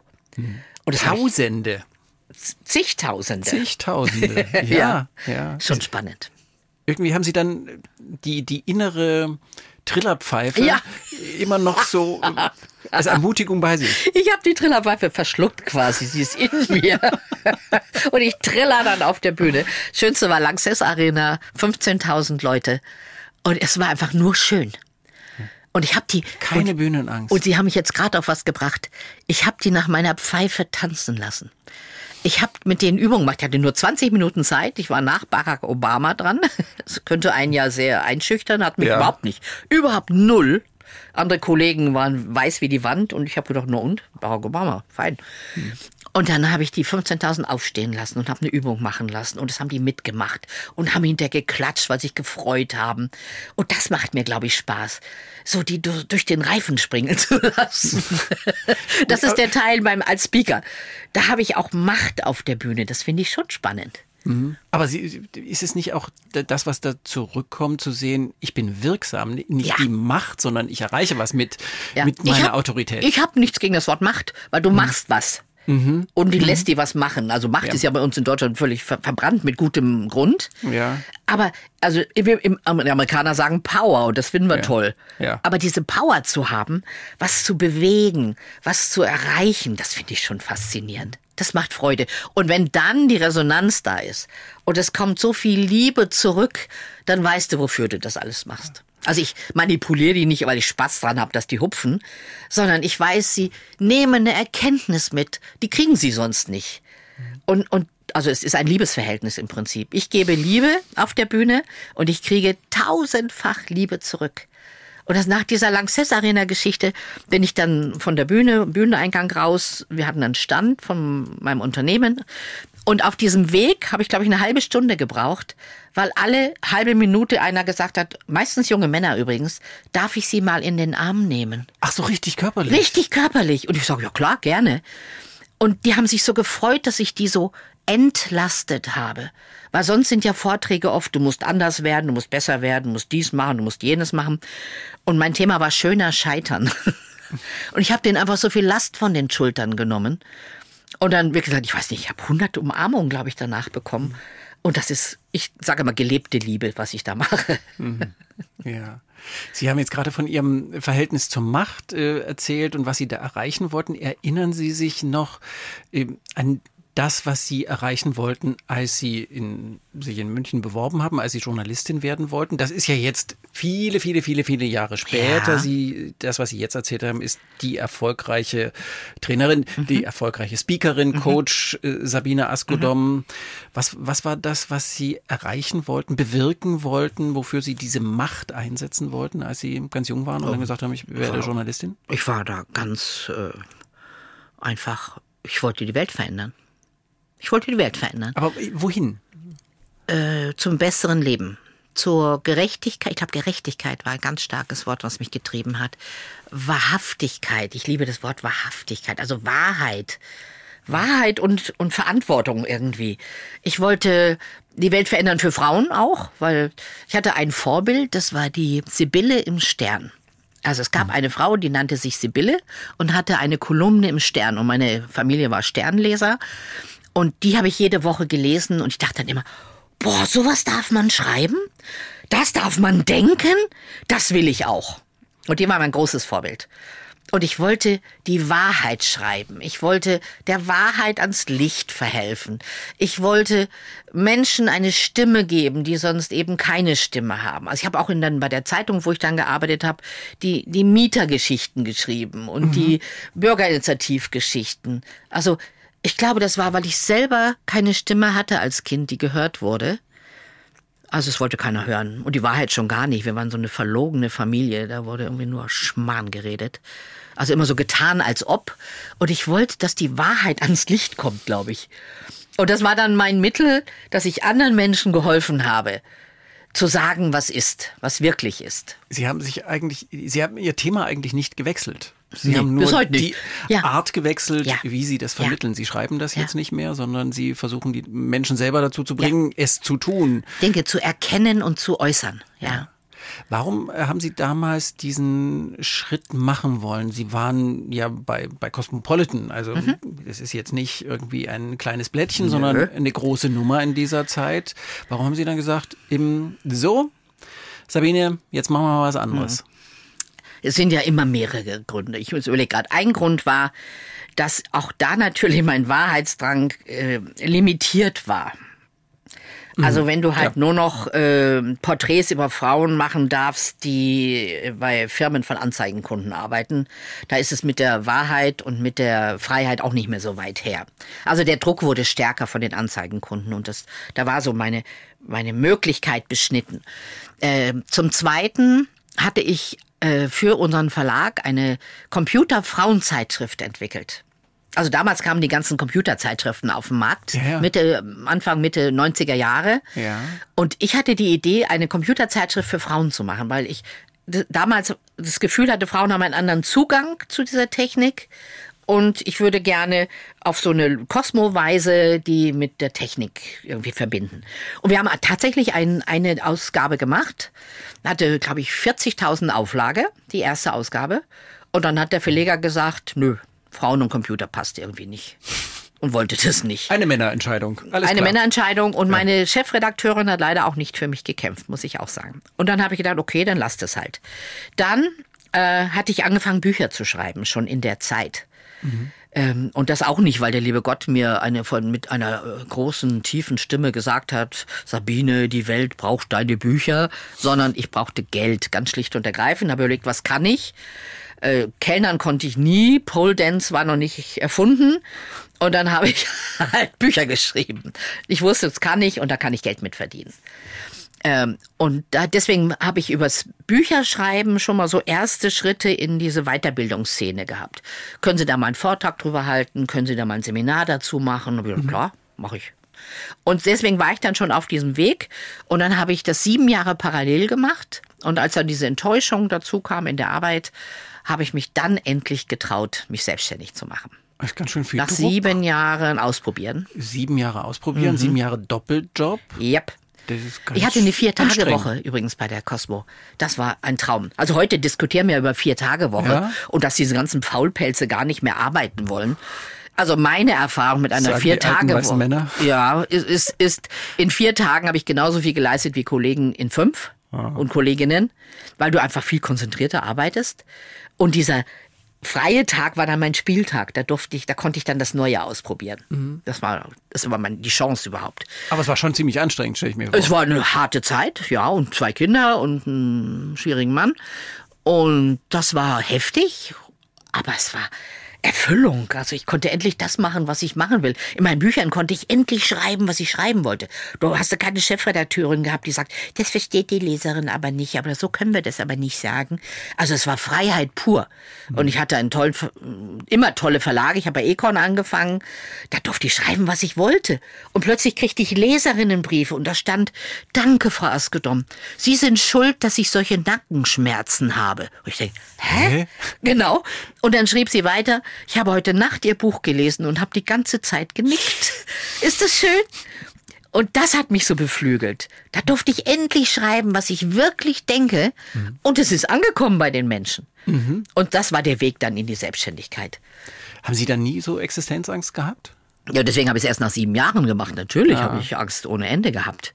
Zwei noch relativ kleine, also schulpflichtige Kinder. Mein Mann hat nicht viel verdient. War Eritreer, hat natürlich auch seine Familie in Eritrea unterstützt. Also es hing alles an mir. Und das war schon ein großer Schritt. Aber irgendwann habe ich gesagt, so und jetzt, jetzt muss ich. Und ich weiß noch, dass meine Tochter mich damals gefragt hat, Mami, was ist denn mit der Sicherheit? Dann sage ich, die war 17, 18, sag ich, denkt ihr alle so? Äh, Und dann habe ich versucht, ihr zu erklären, es gibt eine einzige Sicherheit im Leben und die ist in uns selbst, dass ich weiß, wer ich bin und was ich kann. Weil wenn morgen einer neuen Chefredakteurin meine Nase nicht gefallen hätte, wäre ich auch weg gewesen. Also da gibt's keine Sicherheit im Job. Das habe ich kapiert gehabt. Ja, und dann habe ich angefangen und habe geschuftet, glaube ich, 10, 15, 20 Jahre wie ein Berserker. Energie haben Sie auch reichlich. Wenn ich Und das richtig Energie habe ich ohne Ende. Mir hat mal jemand gesagt, ich wäre mit meiner Energie an den Erdmittelpunkt angeschlossen. Und ich habe sofort gedacht, ja, glaube ich auch. Stimmt. Also ich habe extrem ein Übermaß an Energie. Ich weiß nicht, wenn, wenn die Kolleginnen immer sagten, wie machst du das abends noch Bücher schreiben? Ich bin abends immer so kaputt. Habe ich immer so gedacht, wovon bist du kaputt? Bisschen bös. Ja, aber es gibt Menschen mit unterschiedlichem Energie. Äh, So ist es, habe ich inzwischen kapiert und akzeptiert und bin auch vorsichtig in meinen Äußerungen. Aber ich habe viel Energie und ich krieg so viel. Das ist ja das. Ich mache ja Dinge, die nicht Energie kosten, nur, sondern die auch Energie zurückbringen. Und jeder Leserbrief hat mir Energie gebracht. Jedes gute Feedback hat mir Energie gebracht. Auf der Bühne Applaus gibt mir Energie. Wenn ich, wenn hinterher Menschen kommen und sagen, danke, da war so ein Satz, den Sie gesagt, können Sie mir den noch mal sagen? Und dann freue ich mich. Und das gibt alles Energie. Und das ist Energieaustausch. Und mein Leben ist seit 30 Jahren ein Energieaustausch. Es ist anstrengend, aber nicht stressig. Das ist der Unterschied. Weil Stress wäre es, wenn ich es nicht machen wollte. Und Bahnfahren ist manchmal anstrengend und Verspätungen bei der Bahn sind manchmal anstrengend und dann Hatten wir heute nicht. hatten wir nicht. Setz Wunderbar. dich in so einen Zug und der bringt dich pünktlich dahin, wo du hin willst und ich kann Bücher lesen, Musik hören, blöd aus dem Fenster gucken. Ich genieße Bahnfahren. Ich habe übrigens entschieden, dass ich nur noch Bahn fahre innerdeutsch und das ist München, Hamburg, ist schon eine Strecke. Aber da kannst du leicht ein Buch durchlesen. Mhm. Ja. Ich lese ja dem Einmal seitdem. quer durchs Land und man sieht viel vom Land. Und man man sieht so viel. viel vom Leben. Und man hört so viel, äh, das manchmal auch anstrengend ist. Aber Ja. es sind doch immer Geschichten, die ich dann auch wieder erzählen kann. Wenn hinter mir einer Ja. in, in sein Telefon rührt, oh, das müssen Sie machen. Und plötzlich höre ich eine Stimme hinter mir, Hallo Mama. Und dann drehe ich mich um und es ist der gleiche. Ich finde das köstlich, sowas. Also ich mag Menschen. Ich fahre auch nicht auf eine einsame Insel, um Urlaub zu machen. Das finde ich gruselig. Ich hasse das, wenn Leute immer sagen, oh, da sind so viele Touristen. Dann denke ich immer, Hans, du bist selber einer von den Touristen. Red nicht so. Ich bin gern unter Menschen. Ich, Menschen tun mir gut. Die nehmen mir nicht Energie, sondern geben mir Energie. Stehen Sie dann im Zug auch auf und sagen, das, was Sie da gerade jetzt gesagt haben, das war großer Quatsch. Ich weiß, wovon ich spreche. Ich gebe Ihnen mal drei Tipps. Ich denke das, aber ich mach's nicht. Mein Mann war anders, mein zweiter Mann, also Ja. der Siegfried war anders. Wenn da einer so rumgerührt hat, dann ist der aufgestanden, hat sich vor den hingestellt und gesagt, können Sie mal ein bisschen leiser reden? Und ich habe dann zu ihm gesagt, du, irgendwann kriegst du mal eine reingesammelt. Er sagte, ich gucke immer erst, ob der stärker ist als ich. aber der hat sich das getraut. Ja. Und dann war meistens auch Ruhe. Nee, da denke ich manchmal, lass mal. Ich habe mir mal so Zettel gemacht, die habe ich dann verteilt, einfach so hingelegt vor dir, so ein Röhrer, weißt du, der so reinbrüllt. Ich habe gesagt, bitte nehmen Sie ein bisschen Rücksicht auf die Mitreisenden. Und dann habe ich so doofe Bemerkungen gekriegt und inzwischen denke ich, red doch, mach doch, ich erfahre alles über deine Schissfirma. Also was die da auch rauslassen. Äh, Die nennen Namen, wo du denkst, ich könnte dich jetzt sofort erpressen. Mache Hm. ich alles nicht. Ich nehme es als gelebtes Leben. Genau, das ist, ich, ich finde das, Ja. ich fahre auch sehr viel Zug und dann, ich finde das auch immer. Ich, ich komme von meiner Lebensinsel runter. Ich äh, Ja. treffe Menschen, die ich sonst nicht treffen Genau. würde. Ich höre Geschichten, die Ja. ich nicht hören würde. Das macht den Blick auch weiter. Ja, finde ich und auch. Mhm. Man ähm, denkt, man ist nicht nur so eingesperrt Ja. in, in sich und in, mit den Menschen, mit denen man sich gern umgibt. Und ich glaube sogar, dass ich, dass ich Mitgefühl entwickle, wenn ich sowas höre. Weil ich Ja. dann denke, du arme Sau, was musst du in deinem Job für einen Druck kriegen, dass du hier den, den Hans spielst? Also ich hab, also ich bin eher dann so beobachtend, mitfühlend, denke, oh Mann, oh Mann, du brauchst das jetzt, gell? Mhm. Und die stehen ja unter Druck, auch gerade Führungskräfte. Wenn ich sehe, dass die einen, einen, einen, Teil, äh, einen Zeitfahrplan haben, wo jede Stunde getaktet ist, wo die keine fünf Minuten zwischendurch Zeit haben, denke ich mir, also ich behaupte ja, Führungskräfte sind die neuen Sklaven. Sie werden zwar richtig gut dafür bezahlt, aber sie haben ein Sklavenleben. Ich beneide niemanden dafür, irgendwie 400 Mitarbeiter an fünf Standorten zu haben und eigentlich nur im Flieger und im, in der Bahn zu leben. Nee. Also da überwiegt tatsächlich das Mitgefühl. Mitleid wäre jetzt zu viel, glaube ich. Mitgefühl, ja. Wie könnte man aber diese Situation leben, äh, lösen? Ich denke da häufig daran, wenn ich an irgendwie in der Politik aktive Menschen denke, ähm, die ja, sobald sie mehr Verantwortung haben, noch viel schrecklicher Ja. so leben. Zack, zack, zack, zack, zack. Und die immer auch noch darüber nachdenken müssen, wie kommt denn das jetzt an, was ich jetzt Und gerade ein sage? Fehler und du stehst wieder in der Zeitung, weil du was falsch gesagt hast. Ja.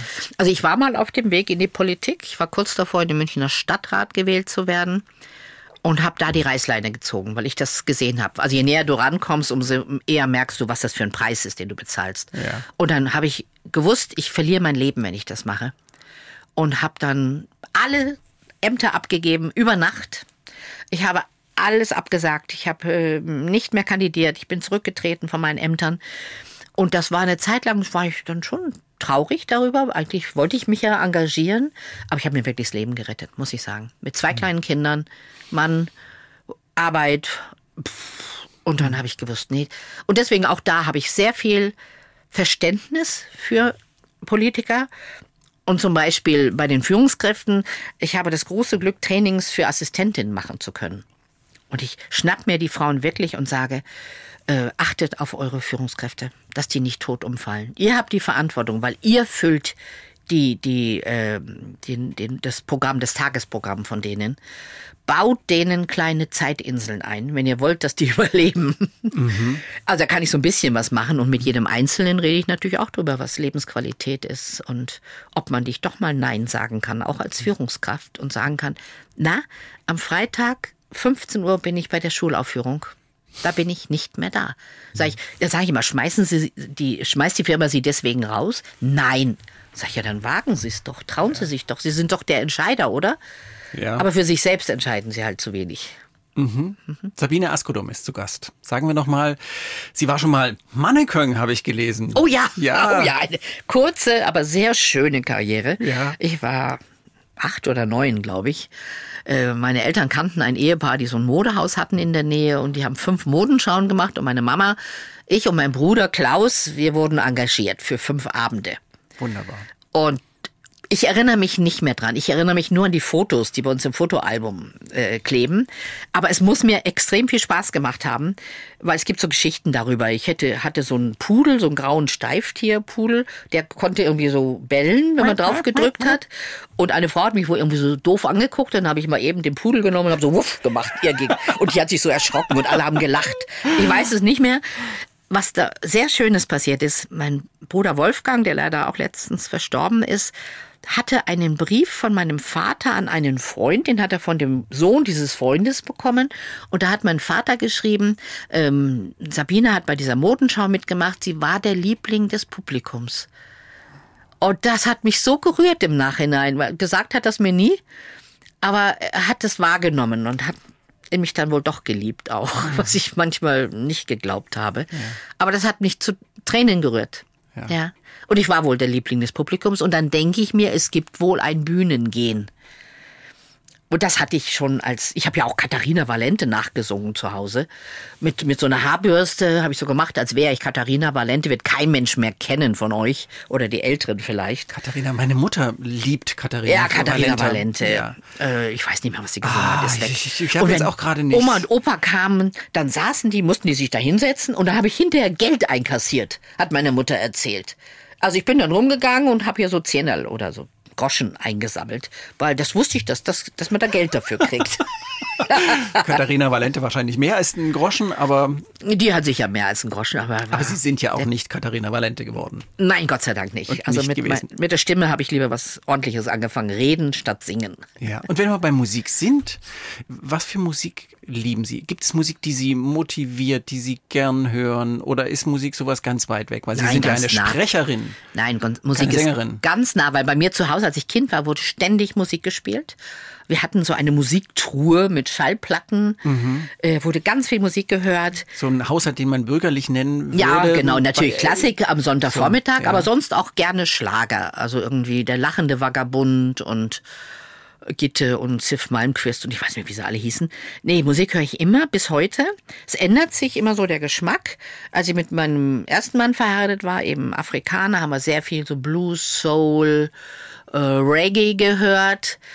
Ähm, dann jetzt vor drei Jahren kam eine wilde Epoche. Ich höre jetzt total gerne Rock. Also äh, Led 70? Zeppelin. Zepp mit, mit, mit, mit 68, glaube ich, fing das an. Und zwar habe ich Stairway to Heaven gehört in irgendeinem YouTube-Video. Und ich dachte plötzlich, warum ist das an mir vorübergegangen? Ich habe das damals nicht wahrgenommen, als die berühmt waren. Und dann habe ich mir alles von Led Zeppelin angehört. Und ich liebe inzwischen diese Musik, weil das ist Musik.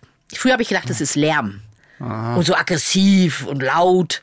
Und inzwischen kapiere ich, also Kashmir ist eines meiner Lieblingslieder von Led Zeppelin. Oder Ocean und, und, und eben Stairway to Heaven. Und jetzt höre ich ganz viel Rock. Ich habe eine, eine Playlist im, im Telefon, das heißt natürlich Jimmy, nach Jimmy Jimmy, Page, dem ja. Gitarristen von Led Zeppelin. Und auf der anderen Seite mag ich sehr viel deutsche Schlager, aber, aber mm, irgendwie heißt das eher Liedermachermusik. Also ich liebe Johannes. Singer-Songwriter. Sowas, ja, ich liebe Johannes Oerding. Ich war neulich im, im Konzert von ihm in München und den liebe ich einfach, weil der einfach umwerfende Musik macht. Der hat ein Er hat so Lied. eine Ausstrahlung. Ich auch. will, ich will nicht nach Haus. Und als wir, ich war neulich mit den Kindern und Enkelkindern in Urlaub auf Kreta und am letzten Tag haben wir den ganzen Tag dieses Lied gespielt. Ich will nicht nach Haus. Sehr schön. Da haben wir jetzt schon zwei Titel, die wir spielen müssen. Oh, gerne. Einmal, einmal Johannes Oerding und einmal Stairway to Heaven, obwohl bei Stairway to Heaven muss ich mal weinen. Oh, so Das ist traurig. Doch, ist schon ganz schön traurig. Ehrlich? Ich finde das Finden Sie nicht so traurig. Nee? Und von Johannes Oerding, wenn es geht, Kreise. Ich liebe dieses Lied Kreise. Das mit dem Mannekön habe ich nur gesagt, weil ich einfach aufzählen wollte, was Sie alles schon mal gemacht haben. Mannekön, Fußballtrainerin, vor 15.000 Menschen in der großen Arena gesprochen, haben wir auch schon. Äh, Fußballregeln, es ist äh, toll. Ein, ein, ein eigenes Parfum entwickeln lassen. Davon wusste ich bis jetzt noch nicht. Das habe ich mal in einem früheren Buch geschrieben. Okay. Ich hatte vor zehn Jahren so das Gefühl, jeder Star hat ein Parfum. Ich will auch ein Parfum. So, und jetzt? Und dann bin ich äh, nach Grasse gefahren, also habe Kontakte gesucht zu jemandem, der Parfums macht. Der hat mir in, in Grasse eine Parfumfirma empfohlen, da bin ich da hingefahren. Dann haben die mir einen Duft entwickelt, den habe ich dann rausgebracht und der hieß, das habe ich jetzt vergessen, in dieser Sekunde, aber ich komme, es kommt gleich wieder, äh, Sweet Success habe ich den genannt. Sweet Success passend. Ne, passend. Ja. Oh, ein traumhafter Duft. Hat mich Schweine viel Geld gekostet. Und die Franzosen haben gesagt, also das, der Trend geht zum teuren Parfum. 147 Euro der Flakon. 100 Liter, 100 Milliliter, 100 Milliliter Flakon. Ganz schön teuer. 100 Milliliter, äh, 100, da dachte ich, wenn das so ist, dann werde ich das so verkaufen. Und ich habe ein Newsletter, das hat, der glaube ich, 12.000 Bezieher, meistens Frauen. Da habe ich gedacht, werde ich doch so dumme 1000 Flakons loswerden. Hab das da, wir haben eine Werbekampagne gemacht, wir haben das dann veröffentlicht. Und da haben wir, glaube ich, drei Bestellungen gekriegt, weil die Frau gesagt hat, die hat sie wohl nicht mehr alle, die alte. 147 Euro. Und dann sind wir mit dem Preis ein bisschen runtergegangen und dann haben wir wieder 50 verkauft und zum Schluss habe ich es für 37 Euro verkauft. Also ich bin gerade plus minus null rausgekommen aus der Liste. Aber ich hatte mein eigenes Parfum. Und die Frauen, die es gekauft haben, fragen jetzt nach, gibt's das noch? Sag ich, hättet ihr alle mehr gekauft? Gäb's das noch? Nein, gibt's nicht mehr. Aber ich habe es einfach getan und ich glaube, das ist das, was mich mein Leben lang begleitet hat.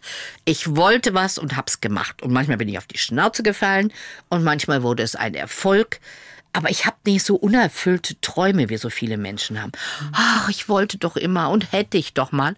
Ich habe es einfach gemacht und habe viel gelernt. Ich habe viel gelernt über Marketing und Vertrieb dadurch, weil ohne das ist schwierig, sowas zu verkaufen. Parfum. Weil ich finde ja auch sowas, was man verkaufen will, muss ja auch ein bisschen zur Marke passen. Und ich hätte jetzt auch gedacht, Mm, ja. Sabine Askodom ist jetzt nicht die Marke, Nein. mit der ich Parfum So verbinden ist es. würde. Das habe ich auch gelernt. Auch wenn das Sweet Success heißt. Ja, das habe ich auch gelernt. Das erwarten die nicht von mir. Neues Buch, ja. Ja. Hörbuch, ja. Ja. Was ich was. Äh, Podcast, ja. Aber äh, nicht ein Parfum. Vielleicht auch noch irgend, irgendeine Sportnummer, weil wie, wie bleibe ich fit und äh, so geistig fit oder irgend naja, ob sie mir das abkaufen würden, weiß ich nicht. Naja. wie auch immer. Ich wollte eigentlich einfach nochmal sagen, schön, dass Sie da sind. Herzlich willkommen nochmal. Es ist mir eine große Freude. Ja, gleichfalls, gleichfalls. Es kommt immer gleich so eine neue Geschichte. Es ist ganz, es ist ganz wunderbar, aber jetzt musste ich einfach nochmal Hallo sagen, weil ich muss mich ja zwischendurch auch mal sortieren. Was, was haben wir alles schon besprochen? Was müssen wir noch besprechen? Es ist so schön, Ihnen zuzuhören und es ist so schön, es fließen zu lassen. Das ist sehr, sehr angenehm. Ich habe auf meinem Stichwortzettel noch Skepsis stehen. Können Sie mir nachsehen, dass ich manchmal auch so eine Skepsis habe, wenn ich in so eine Buchhandlung gehe und dann so eine riesen Batterie von lauter klugen Büchern sehe, wo ich entweder äh, innerlich meinen Mittelfinger ausfahre und sage, ihr könnt mich alle mal, oder aber ich denke, oh Gott, was bin ich für. Ich kann das alles nicht. Ich mache das alles falsch. Mein ganzes Leben ist so blöd, weil ich, ich nein, ich kann diese, ich kann ja auch nicht mal all diese Bücher lesen. Wie viele Sekunden hält das an? Ich hoffe nicht so lange. Das kann ich mir auch nicht vorstellen. Aber es, es, es, erzeugt, es erzeugt so einen Druck. Es erzeugt so, da gibt's eine unfassbare Ja. Weisheit von Menschen, die mir sagen können, wie ich das alles richtig mache. Und sie gehören ja auch dazu so ein bisschen. Ja, begrenzt Weisheit ist meine Erfahrung. Also es gibt leider so einen Trend, der mir nicht gefällt, dass gerade so Kollegen, Kolleginnen meinen, sie müssen ein Buch haben und lassen sich eins schreiben. Und ich finde, das merkt man Büchern an. Ich sage mal, die Bücher haben keine Seele. Und das ärgert mich auch, wenn ich so ein Buch äh, mir gekauft habe oder auch wenn ich es geschenkt gekriegt habe, die schicken es mir dann auch gern. Und ich denke so, schade, du hast da die Seele verkauft, da ist nix. Das ist nur Show. Das ist nur, damit du sagen kannst, du bist Autor. Und dann fordern sie doch ihre, ihre Fans auf, an einem bestimmten Tag, in einer bestimmten Stunde das bei Amazon zu bestellen, weil sie dann auf die Amazon-Bestliste kommen. Und von dem Tag an nennen sie sich dann Bestseller-Autor. Also da werde ich wütend. Also bin ich nicht nur enttäuscht und finde es schrecklich. So funktioniert Da das. Ja, so kann es funktionieren. Und da werde ich richtig stinkig. Weil auch dieses Wort Bestseller wird natürlich total zerstört damit, wenn jeder ja. Depp sich da so einen Bestseller-Status äh, Am besten aneignet. kauft sie noch selbst. Ja, also ich hoffe, dass ich mit meinem Buch auf die Spiegel-Bestsellerliste komme. Das ist wirklich, das ist immer noch was. Mhm. Äh, ich finde es auch toll, aber ich finde, das muss man sich verdienen und nicht ergaunern. Ja, es muss äh, ja wirklich ein Bedürfnis erfüllen, wenn, ja. wenn ich das ja. Buch habe und ja. das Buch habe, aber es mit in mir nichts mhm. auslöst, nichts geschieht mhm. und so. Genau. Und viele Bücher finde ich überfordernd. Ebenso, mach dies und äh, wenn du diese die Woche noch nicht dreimal äh, zehn Kilometer gejoggt bist, dann kannst du auch keinen Erfolg haben. Also mhm. da ärgere ich mich über vieles, muss ich ganz mhm. ehrlich sagen. Das war ja auch der Hintergrund meiner mhm. Frage. Da ist so, ein Druck da. Mhm. Du musst dich optimieren, du mhm. musst glücklich sein, ja. du musst das ja. tun und ja. das tun. Und, ich und da habe ich eben einen ganz anderen, hoffe ich, dass das sichtbar wird, einen anderen Ansatz. Äh, ich, hasse, ich hasse dieses Wort optimieren. Ja ähm, ich glaube immer, wenn wir mehr akzeptieren statt optimieren würden, wird es der ganzen Welt besser gehen. Und ich rufe auf zur Selbstakzeptanz. Also, versöhn dich mit dir selbst. Erkenne, wie wunderbar du bist. Ähm, nutze deine Stärken. Und nicht optimier dich, optimier dich, äh, Idealgewicht, Idealmaße, Idealmarathon, Ideal äh, meditieren für den Weltfrieden im Himalaya und was wir alles machen können. Also da bin ich auch überfordert und glaube, die Menschen sind total überfordert damit. Mhm. Und da bin ich sehr kritisch auch diesen Büchern gegenüber, muss ich ehrlich sagen. Und dann gibt's ja auch so, äh, gerade in Ihrer Branche, ja auch so, so, so Sätze, die sich beim ersten Lesen total gut anhören. Mhm. Ähm, Zum Beispiel? Haben Sie noch einen im Kopf? Ach ja, ach nee, fällt mir, aber so, mhm. so, so Floskeln. Ja, so, Floskeln. So, so Floskeln, ja. die dann. Ja. Ähm, oh ja, ich habe ein Beispiel, wenn ich das ja. einbringen darf. Wenn du machst, was du liebst, brauchst du nie wieder zu arbeiten. Ja, sowas. Ich hasse Wunderbar. diesen Satz. Ja. Also, warum ist Arbeit denn was Schlechtes? Ja. Also, das ist so hyper, hyper. Aha, dann machst du es auch jeden Tag 16 Stunden. Ja, super, danke schön. Äh, äh, Arbeit, Menschen arbeiten, um ihre, ihr Leben zu finanzieren. Und das Damit, ist nicht böse. Und das ist nicht schlimm. Ich habe nichts gegen das Wort Arbeit. Ich arbeite. Aber das wird so getan, als wäre Arbeit nur schrecklich und du musst deine Berufung leben. Auch sowas, da könnte ich bekloppt werden, um mich vorsichtig auszudrücken. Alle haben ihre Berufung gefunden. Äh, aber es kann sich halt nicht jeder selbstständig machen, Coach, Trainer oder Buchautor werden. Es ja. müssen auch noch Menschen einfach die Dinge herstellen, die wir fürs tägliche Leben brauchen. Ja. Und das kann Berufung sein. Ja. Aber es wird völlig übertrieben. Und es wertet ja ganz häufig auch die ja. Tätigkeit der Menschen ab, die dafür sorgen, dass wir alle ne, leben ne, dass können. wir unsere Berufung leben dass, können. Dass wir, ja. dann, dass wir, wir mhm. leben alle unsere ja. Berufung und dann... dann, dann stellt sich ein Politiker hin und redet von einfachen Berufen. Gell? Da könnte ich mhm. ja eh bekloppt werden. Ja. Äh, weil er nicht weiß, was eine Pflegekraft leistet und ein Arbeiter am Band und ein ja. Pförtner und ein Bäcker und ich weiß nicht was. Genau. Das ist diese Missachtung. Ja. Ich sag jetzt mal ehrliche Arbeit. Ja, ja, ja, ja. natürlich. Mhm. Und das muss man gar nicht so ausdrücken, mhm. aber das, das schwingt ja dann immer ja, mit. Und das ja. ärgert mich dann immer, wenn das ich das lese. Ich mich auch. Und, so.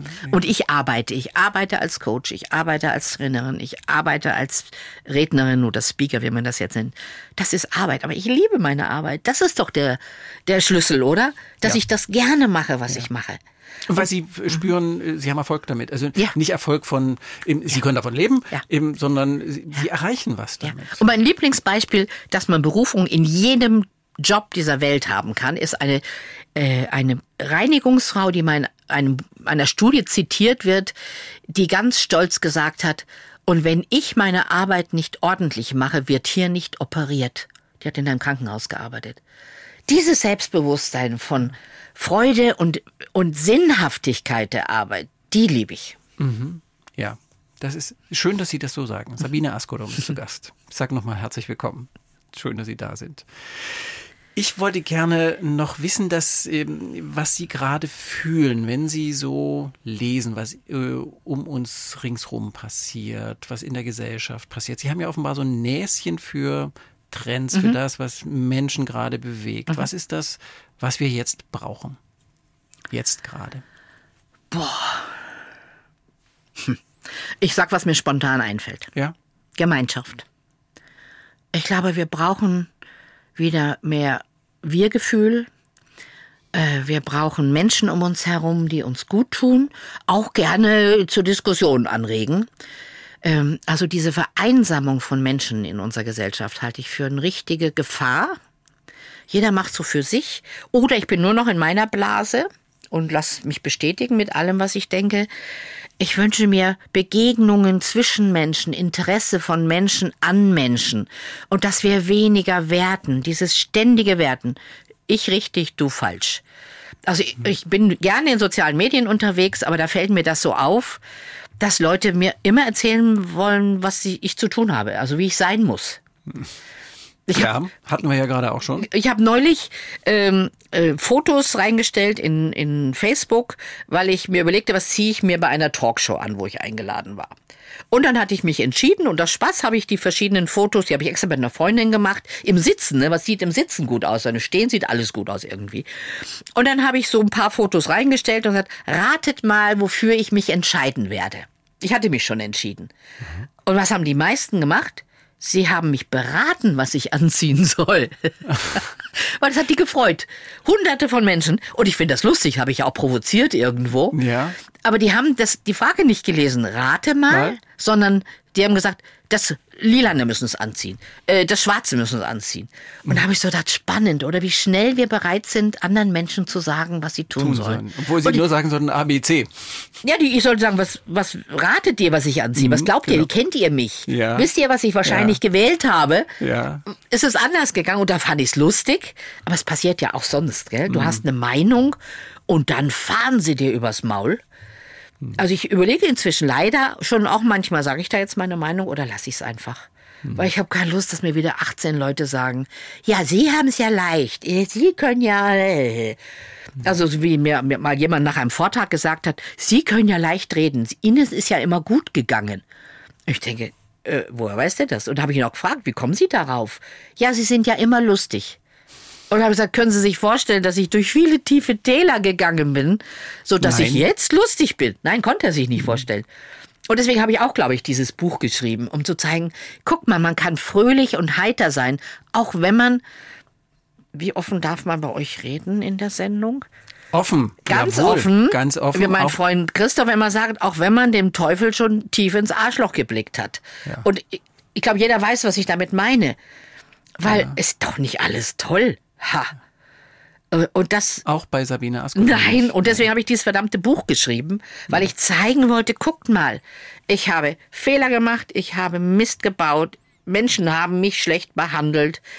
Und trotzdem habe ich ein fröhliches, erfülltes, Glück, glücklich ist so ein großes Wort, geglücktes Leben, sage ich mhm. jetzt mal. Mhm. Aber glückliches Leben heißt, ich renne die ganze Zeit durch die Gegend und grinse, das ist ja auch albern. Mhm. Aber würde ich sagen, ein sehr erfülltes, geglücktes Leben.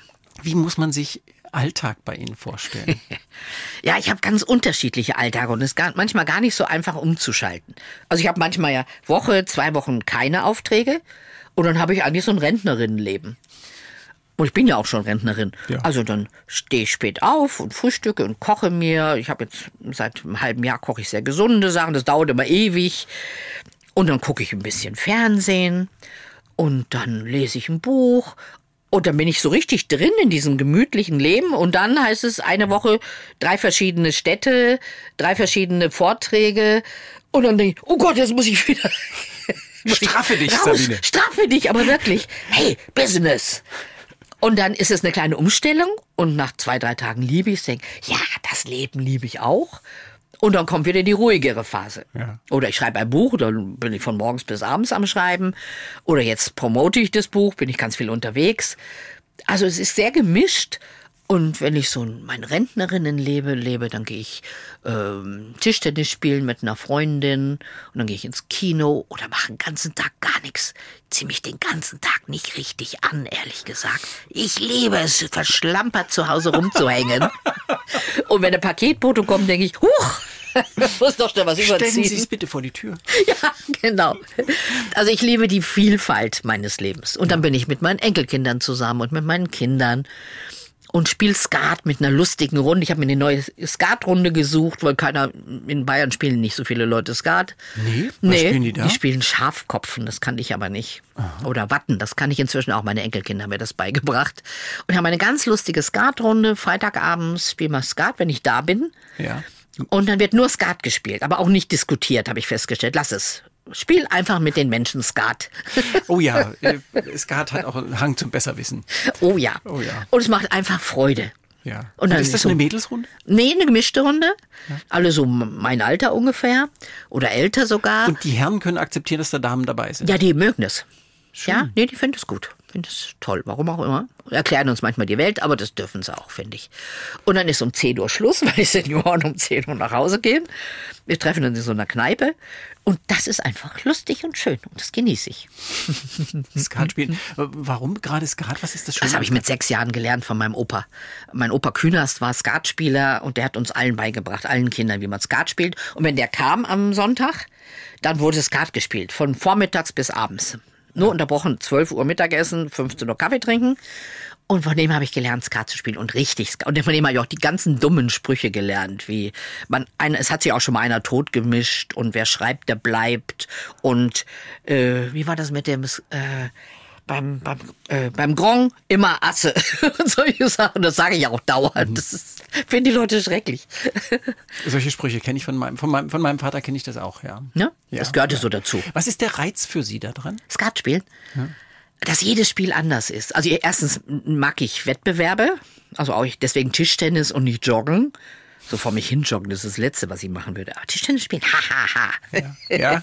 Ich Und mag man ist Wettbewerb. zusammen. Ja, und man spielt ja gegeneinander, ohne sich gegenseitig fertig zu machen. Hm. Aber ich will schon auch gewinnen, so ist es nicht. Und beim Skat will ich auch gewinnen. Ich hasse, mit Leuten zu spielen, denen es wurscht ist, ob sie gewinnen oder nicht. Ich finde, das geht gar nicht. Sie sind schon ehrgeizig. Ich bin sehr ehrgeizig. Beim Skatspielen bin ich, ich bin, glaube ich, immer ehrgeizig, aber beim Skatspielen schon, aber nicht verbissen, das ist der Unterschied. Also ich mache schon mal einen Fehler und die anderen dürfen auch einen Fehler machen. Aber ich freue mich dann, wenn ich 61 habe.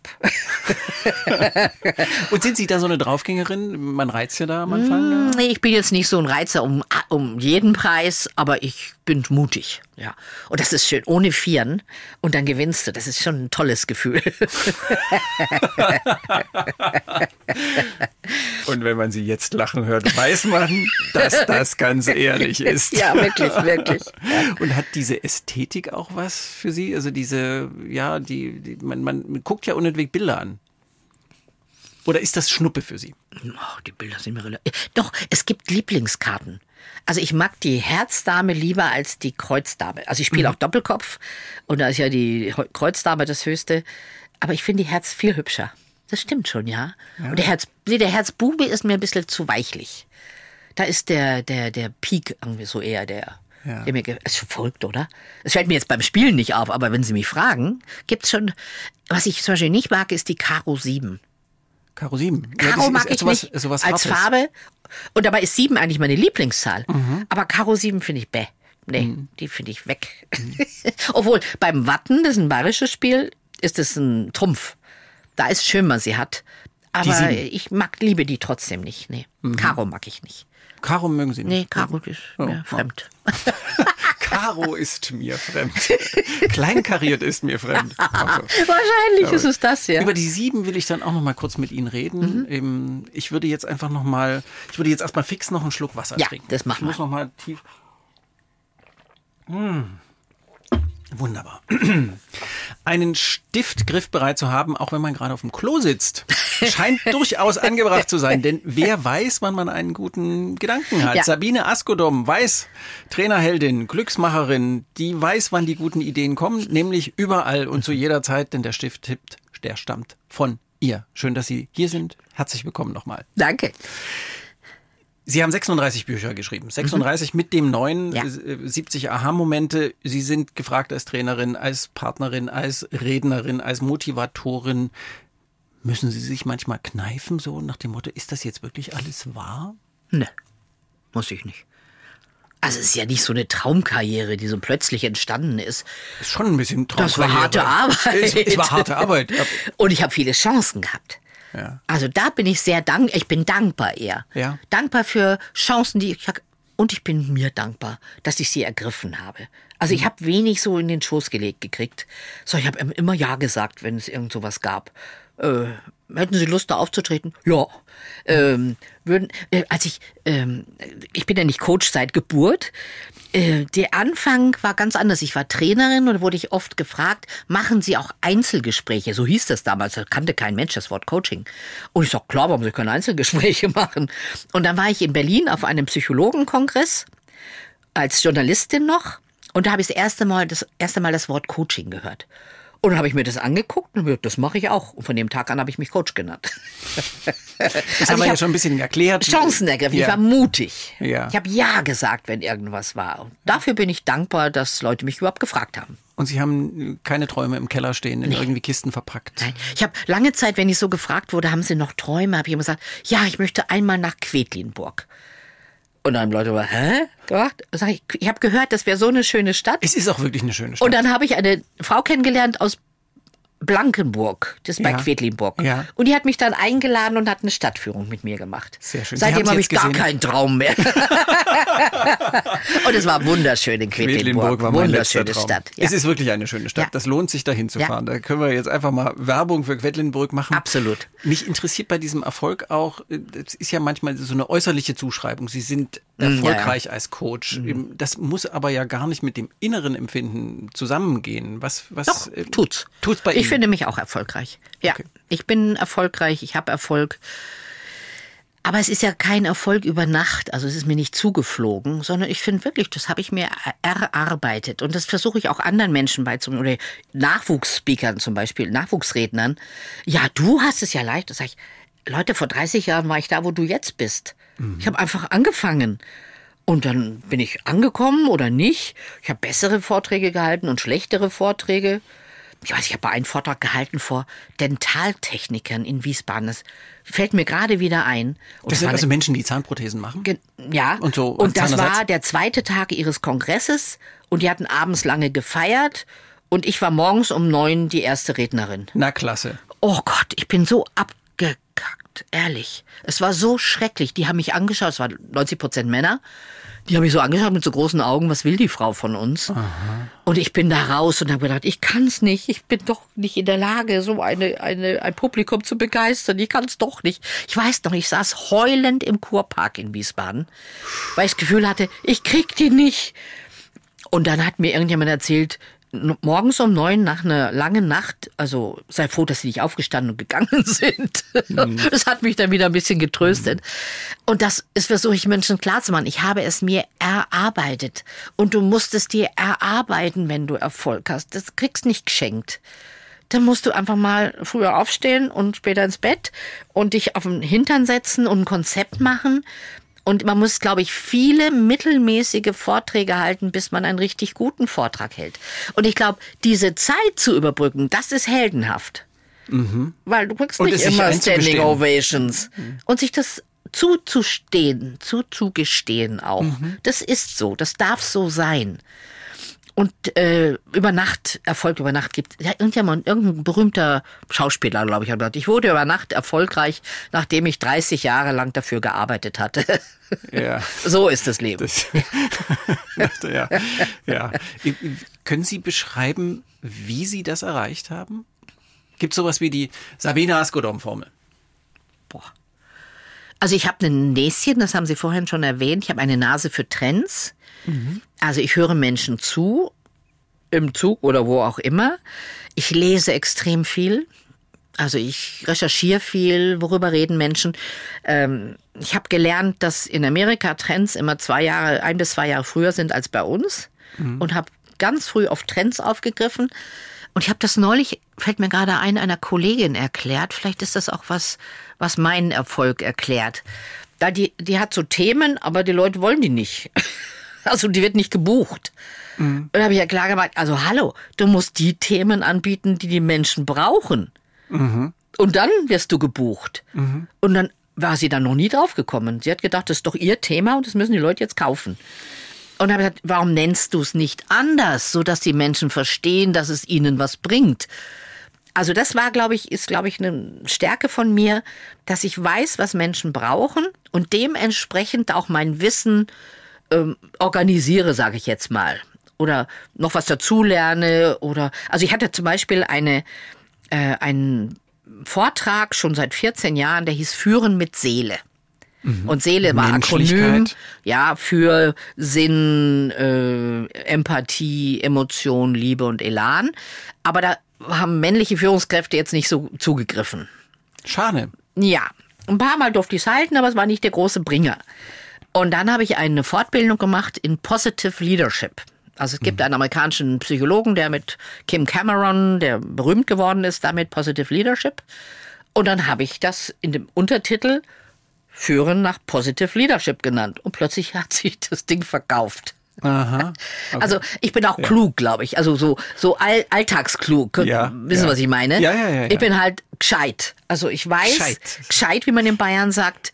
die Frau, die aus Niedersachsen kommt. Gib den, da bin ich seit 50 Jahren in Bayern. Ja. Also, gib den Menschen das, was sie brauchen und dann wollen sie es haben.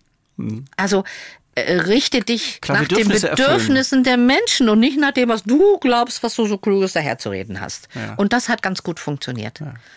Wissen Sie, dass ich mich manchmal, dass ich mich manchmal frage, was das, äh, ich frage Sie das jetzt, was sagt das über uns, dass Menschen wie Sie solchen Erfolg haben? Und das ist, Sie sind ja nicht allein, Sie sind Mhm. äh, an- der Spitze dessen, aber es gibt ja eine riesige Coaching-Trainer-Bewegung, die, was sagt das eigentlich über uns? Das sagt, dass wir Mutmacher brauchen. Und warum ist das so? Weil wir zu viel Bedenkenträger um uns herum haben. Du hast irgendeine Idee und dann kommt doch bestimmt einer und der sagt, aber in diesen Zeiten oder aber das geht doch sowieso nicht. Wir sind ja sehr deutsch alle und ich habe das auch in mir und ich muss das wirklich zurückhalten. Ich habe mal jemand vor mir gehabt, der wollte Coach für Auto, für Formel 1 Rennfahrer werden. Ja. Und der Impuls war zu sagen, ja, Sie wollen Coach für Formel 1 Rennfahrer werden. Ja.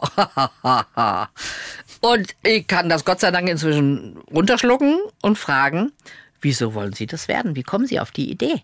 Und dann hat er mir das erzählt und dann war das so logisch. Also wir haben zu viele Leute, die sofort werten, die sofort dich in eine Schublade werfen, die dir sofort deinen Traum madig machen. Das ist, glaube ich, sehr mitteleuropäisch. Ich weiß nicht, ob es woanders nicht genauso ist. Aber es ist nicht dieses amerikanische Yes, you can. Oh, great. Bah. Wir sind immer die, die erstmal sagen, geht doch sowieso nicht. Und ich glaube, dazu gibt's, davon gibt es zu viele. Und dann kommt einer und der sagt, probier's aus. Ja, ich glaube, dass du das hinkriegen könntest. Lass uns einen Plan machen. Und deswegen brauchen wir Coaches und Trainer und Redner und Mutmacher und gute Bücher, die dir sagen, hey, du kannst das, probier's aus, ohne dich eben klein zu machen und zu sagen, muss erstmal ganz anders werden, dann kannst du erfolgreich werden. Wir brauchen Mutmacher und ich glaube, wir sind so die Mutmacherbranche. Mutmacherbranche. Ja. Das ist schön. Sabine Askedom ist eine Mutmacherin. Sie sind gerade 70 geworden. Ja. Sieben ist äh, offenkundig ja auch sowas wie, sieben ist sowieso eine magische Zahl. Sie hat Ja. aber in ihrem Leben, äh, ja, ihre Lebensdaten sind mit Siebenen gesät. Richtig. 70. Äh, Siebter, siebter das- Geburtstag. Ja. Und witzigerweise, als ich das Buch geschrieben habe und dann das siebte, siebte reingeschrieben habe, ich werde 70, habe ich die Quersumme von 2023 gezogen. Ist auch eine Sieben. ja. Ja. Und dann habe ich gedacht, it's magic. Is it, genau, das war der Hintergrund der Frage. It's magic? Is it magic? was weiß der Spüren? Sie was von der Magie? Ich bin jetzt nicht so ein euphorischer Magic Man, aber ich habe gedacht, das hat eine Bedeutung, ja. Es gibt keine Zufälle. Also ich glaube, es natürlich gibt Zufälle, das wissen wir alle, aber ich glaube, es gibt so schöne Zufälle und das war so ein schöner Zufall. Ja. Schön. Gibt es sowas wie, spüren Sie sowas wie Altersweisheit? Ich Wenn man denke schon. 70 wird? Ja, ich glaube, ich bin weiser als mit 40. Und mit 40 war ich die Machetenfrau. Also ich hatte in jeder Hand eine Machete und habe gekämpft. Und das, die habe ich aus der Hand gelegt inzwischen. Ich glaube schon, so eine gewisse Weisheit ist schon da. Ja. Können Sie uns eine Weisheit vermitteln? Oh Gott. Bitte? Äh, in einem Satz, wenn es geht, ja? Ich würde Ihnen sogar drei zugestehen, liebe Frau Askedom, weil es so schön ist. Eine Weisheit, die ich von meinem Mann Siegfried gelernt habe, die mich weitergebracht hat, wirklich, und glaube ich andere Menschen weiterbringt. Es gibt aus der Psychologie einen Dreisatz und der heißt, in gewisser Weise ist jeder Mensch wie alle anderen Menschen. Also müssen alle essen, trinken, schlafen. Der zweite Satz heißt, in gewisser Weise ist jeder Mensch wie einige andere Menschen. Also es gibt Motorradfahrer oder Skatspieler. Und der dritte Satz heißt, in gewisser Weise ist jeder Mensch wie kein anderer Mensch. Das heißt, ich muss gar nicht sein wie die anderen. Ich darf ganz anders sein. Es gilt leider auch der Umkehrschluss. Die anderen dürfen auch anders sein als ich. Und das finde ich große Weisheit.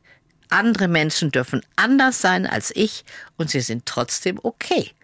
Und wenn man das einmal kapiert hat, ist man, glaube ich, ein, ein, ein besserer Mitbürger, ein besserer Nachbar, eine bessere Freundin, weil du die anderen nicht mehr erziehen musst. Jetzt überlege ich, ob ich dieses schöne Schlusswort ruiniere. Ich mache es jetzt trotzdem. Vielleicht hätte ich das vorher fragen sollen, aber Ihr, Ihr Buch heißt 70 Aha-Momente zum Glücklichsein. Und ich habe mich gefragt, was ist denn Ihre Formel für die Momente, wo es in dem Sabine Askodom-Löwen jetzt gerade mal nicht so toll ist, wenn mal wieder irgendwie alles Mist ist, trüb grau, ringsrum. Also ist jetzt schon lange nicht mehr gewesen, muss ich ehrlich zugeben. Hm. Da ist eine große Weisheit in einem sehr einfachen Satz. Los. Das Und der heißt, dann ist es so. Nimm es einfach hin, dass es so ist. Dann ist es so. Ist es gerade nicht toll, dann ist es so. Ich glaube, das hat mich durch die schlimmen Jahre auch geleitet und geführt. Dann ist es so. Also manche Freunde von mir hassen mich für den Satz, weil ich dir dann auch sage, wenn die gerade irgendeinen Mist an der Backe haben. Aber das ist die Weisheit. Dann ist es so. Du kannst es nicht ändern. Dann nimm's an. Und es wird auch wieder anders, heißt es ja auch. Es ist manchmal eben auch wieder, dann ist es so schön. Aber wir sind nicht der Nabel der Welt. Es dreht sich nicht alles um uns. Und das Leben ist nicht immer gerecht und nicht immer toll. Dann ist es so. Doch nicht das Schlusswort. Ruiniert, weil sie hat noch ein schönes hinten dran gesetzt. Es, es gibt viele schöne Schlussworte. Zum Schluss können wir einfach nochmal Menschlichkeit sagen. Das war es doch auch vorhin. Menschlichkeit, das ist eine Botschaft. Von Menschlichkeit ist gelebte Liebe, ja. Ja, Sabine Askodom war zu Gast. Wie schade, ich will eigentlich nicht aufhören. Wir können doch noch vier Stunden weitermachen, wenn Sie wollen. Naja, aber die Sendezeit ist vorbei. Und außerdem müssen wir Johannes Oerding spielen und all diese Unbedingt. Dinge. Genau. vielen, vielen Dank. Danke, dass wir so offen, dass Sie so offen erzählt haben, dass Sie aus Ihrem Leben erzählt haben, dass Sie uns Glücksmomente mitgegeben haben und Aha-Momente zum Glücklichsein auch schon. So, vielen Dank, Sabine Askodom. Danke Ihnen für die Chance. Ja, durchgeatmet. Geht das Herz über. Ja, es macht doch eine Freude, mit Ihnen zu reden. Nee, hat Spaß gemacht. Mir auch. Vielen Dank, Frau Askodom. Also war es so, wie Sie es erhofft hatten. Es war viel besser. Ich glaube, so, es lief, ne? Es, Ja. es lief so. Und das, Genau. glaube ich, das merken die Menschen. Ob das jetzt einstudiert ist, jetzt sagen Sie bitte noch was zum Thema, hm, Mhm. oder ob es einfach ein Gespräch ist. Ja, Na gut, richtig gut gefallen. Und wir machen noch einen Podcast aus dem Ganzen, weil es so schön ist, dass man es immer wieder hören will. Machen Sie es doch auch gern. In der ARD Audiothek. Da gibt's dann auch die tollen Geschichten von Monis Menschen. Der Sonntagsbrunch, ein Podcast von MDR Sachsen.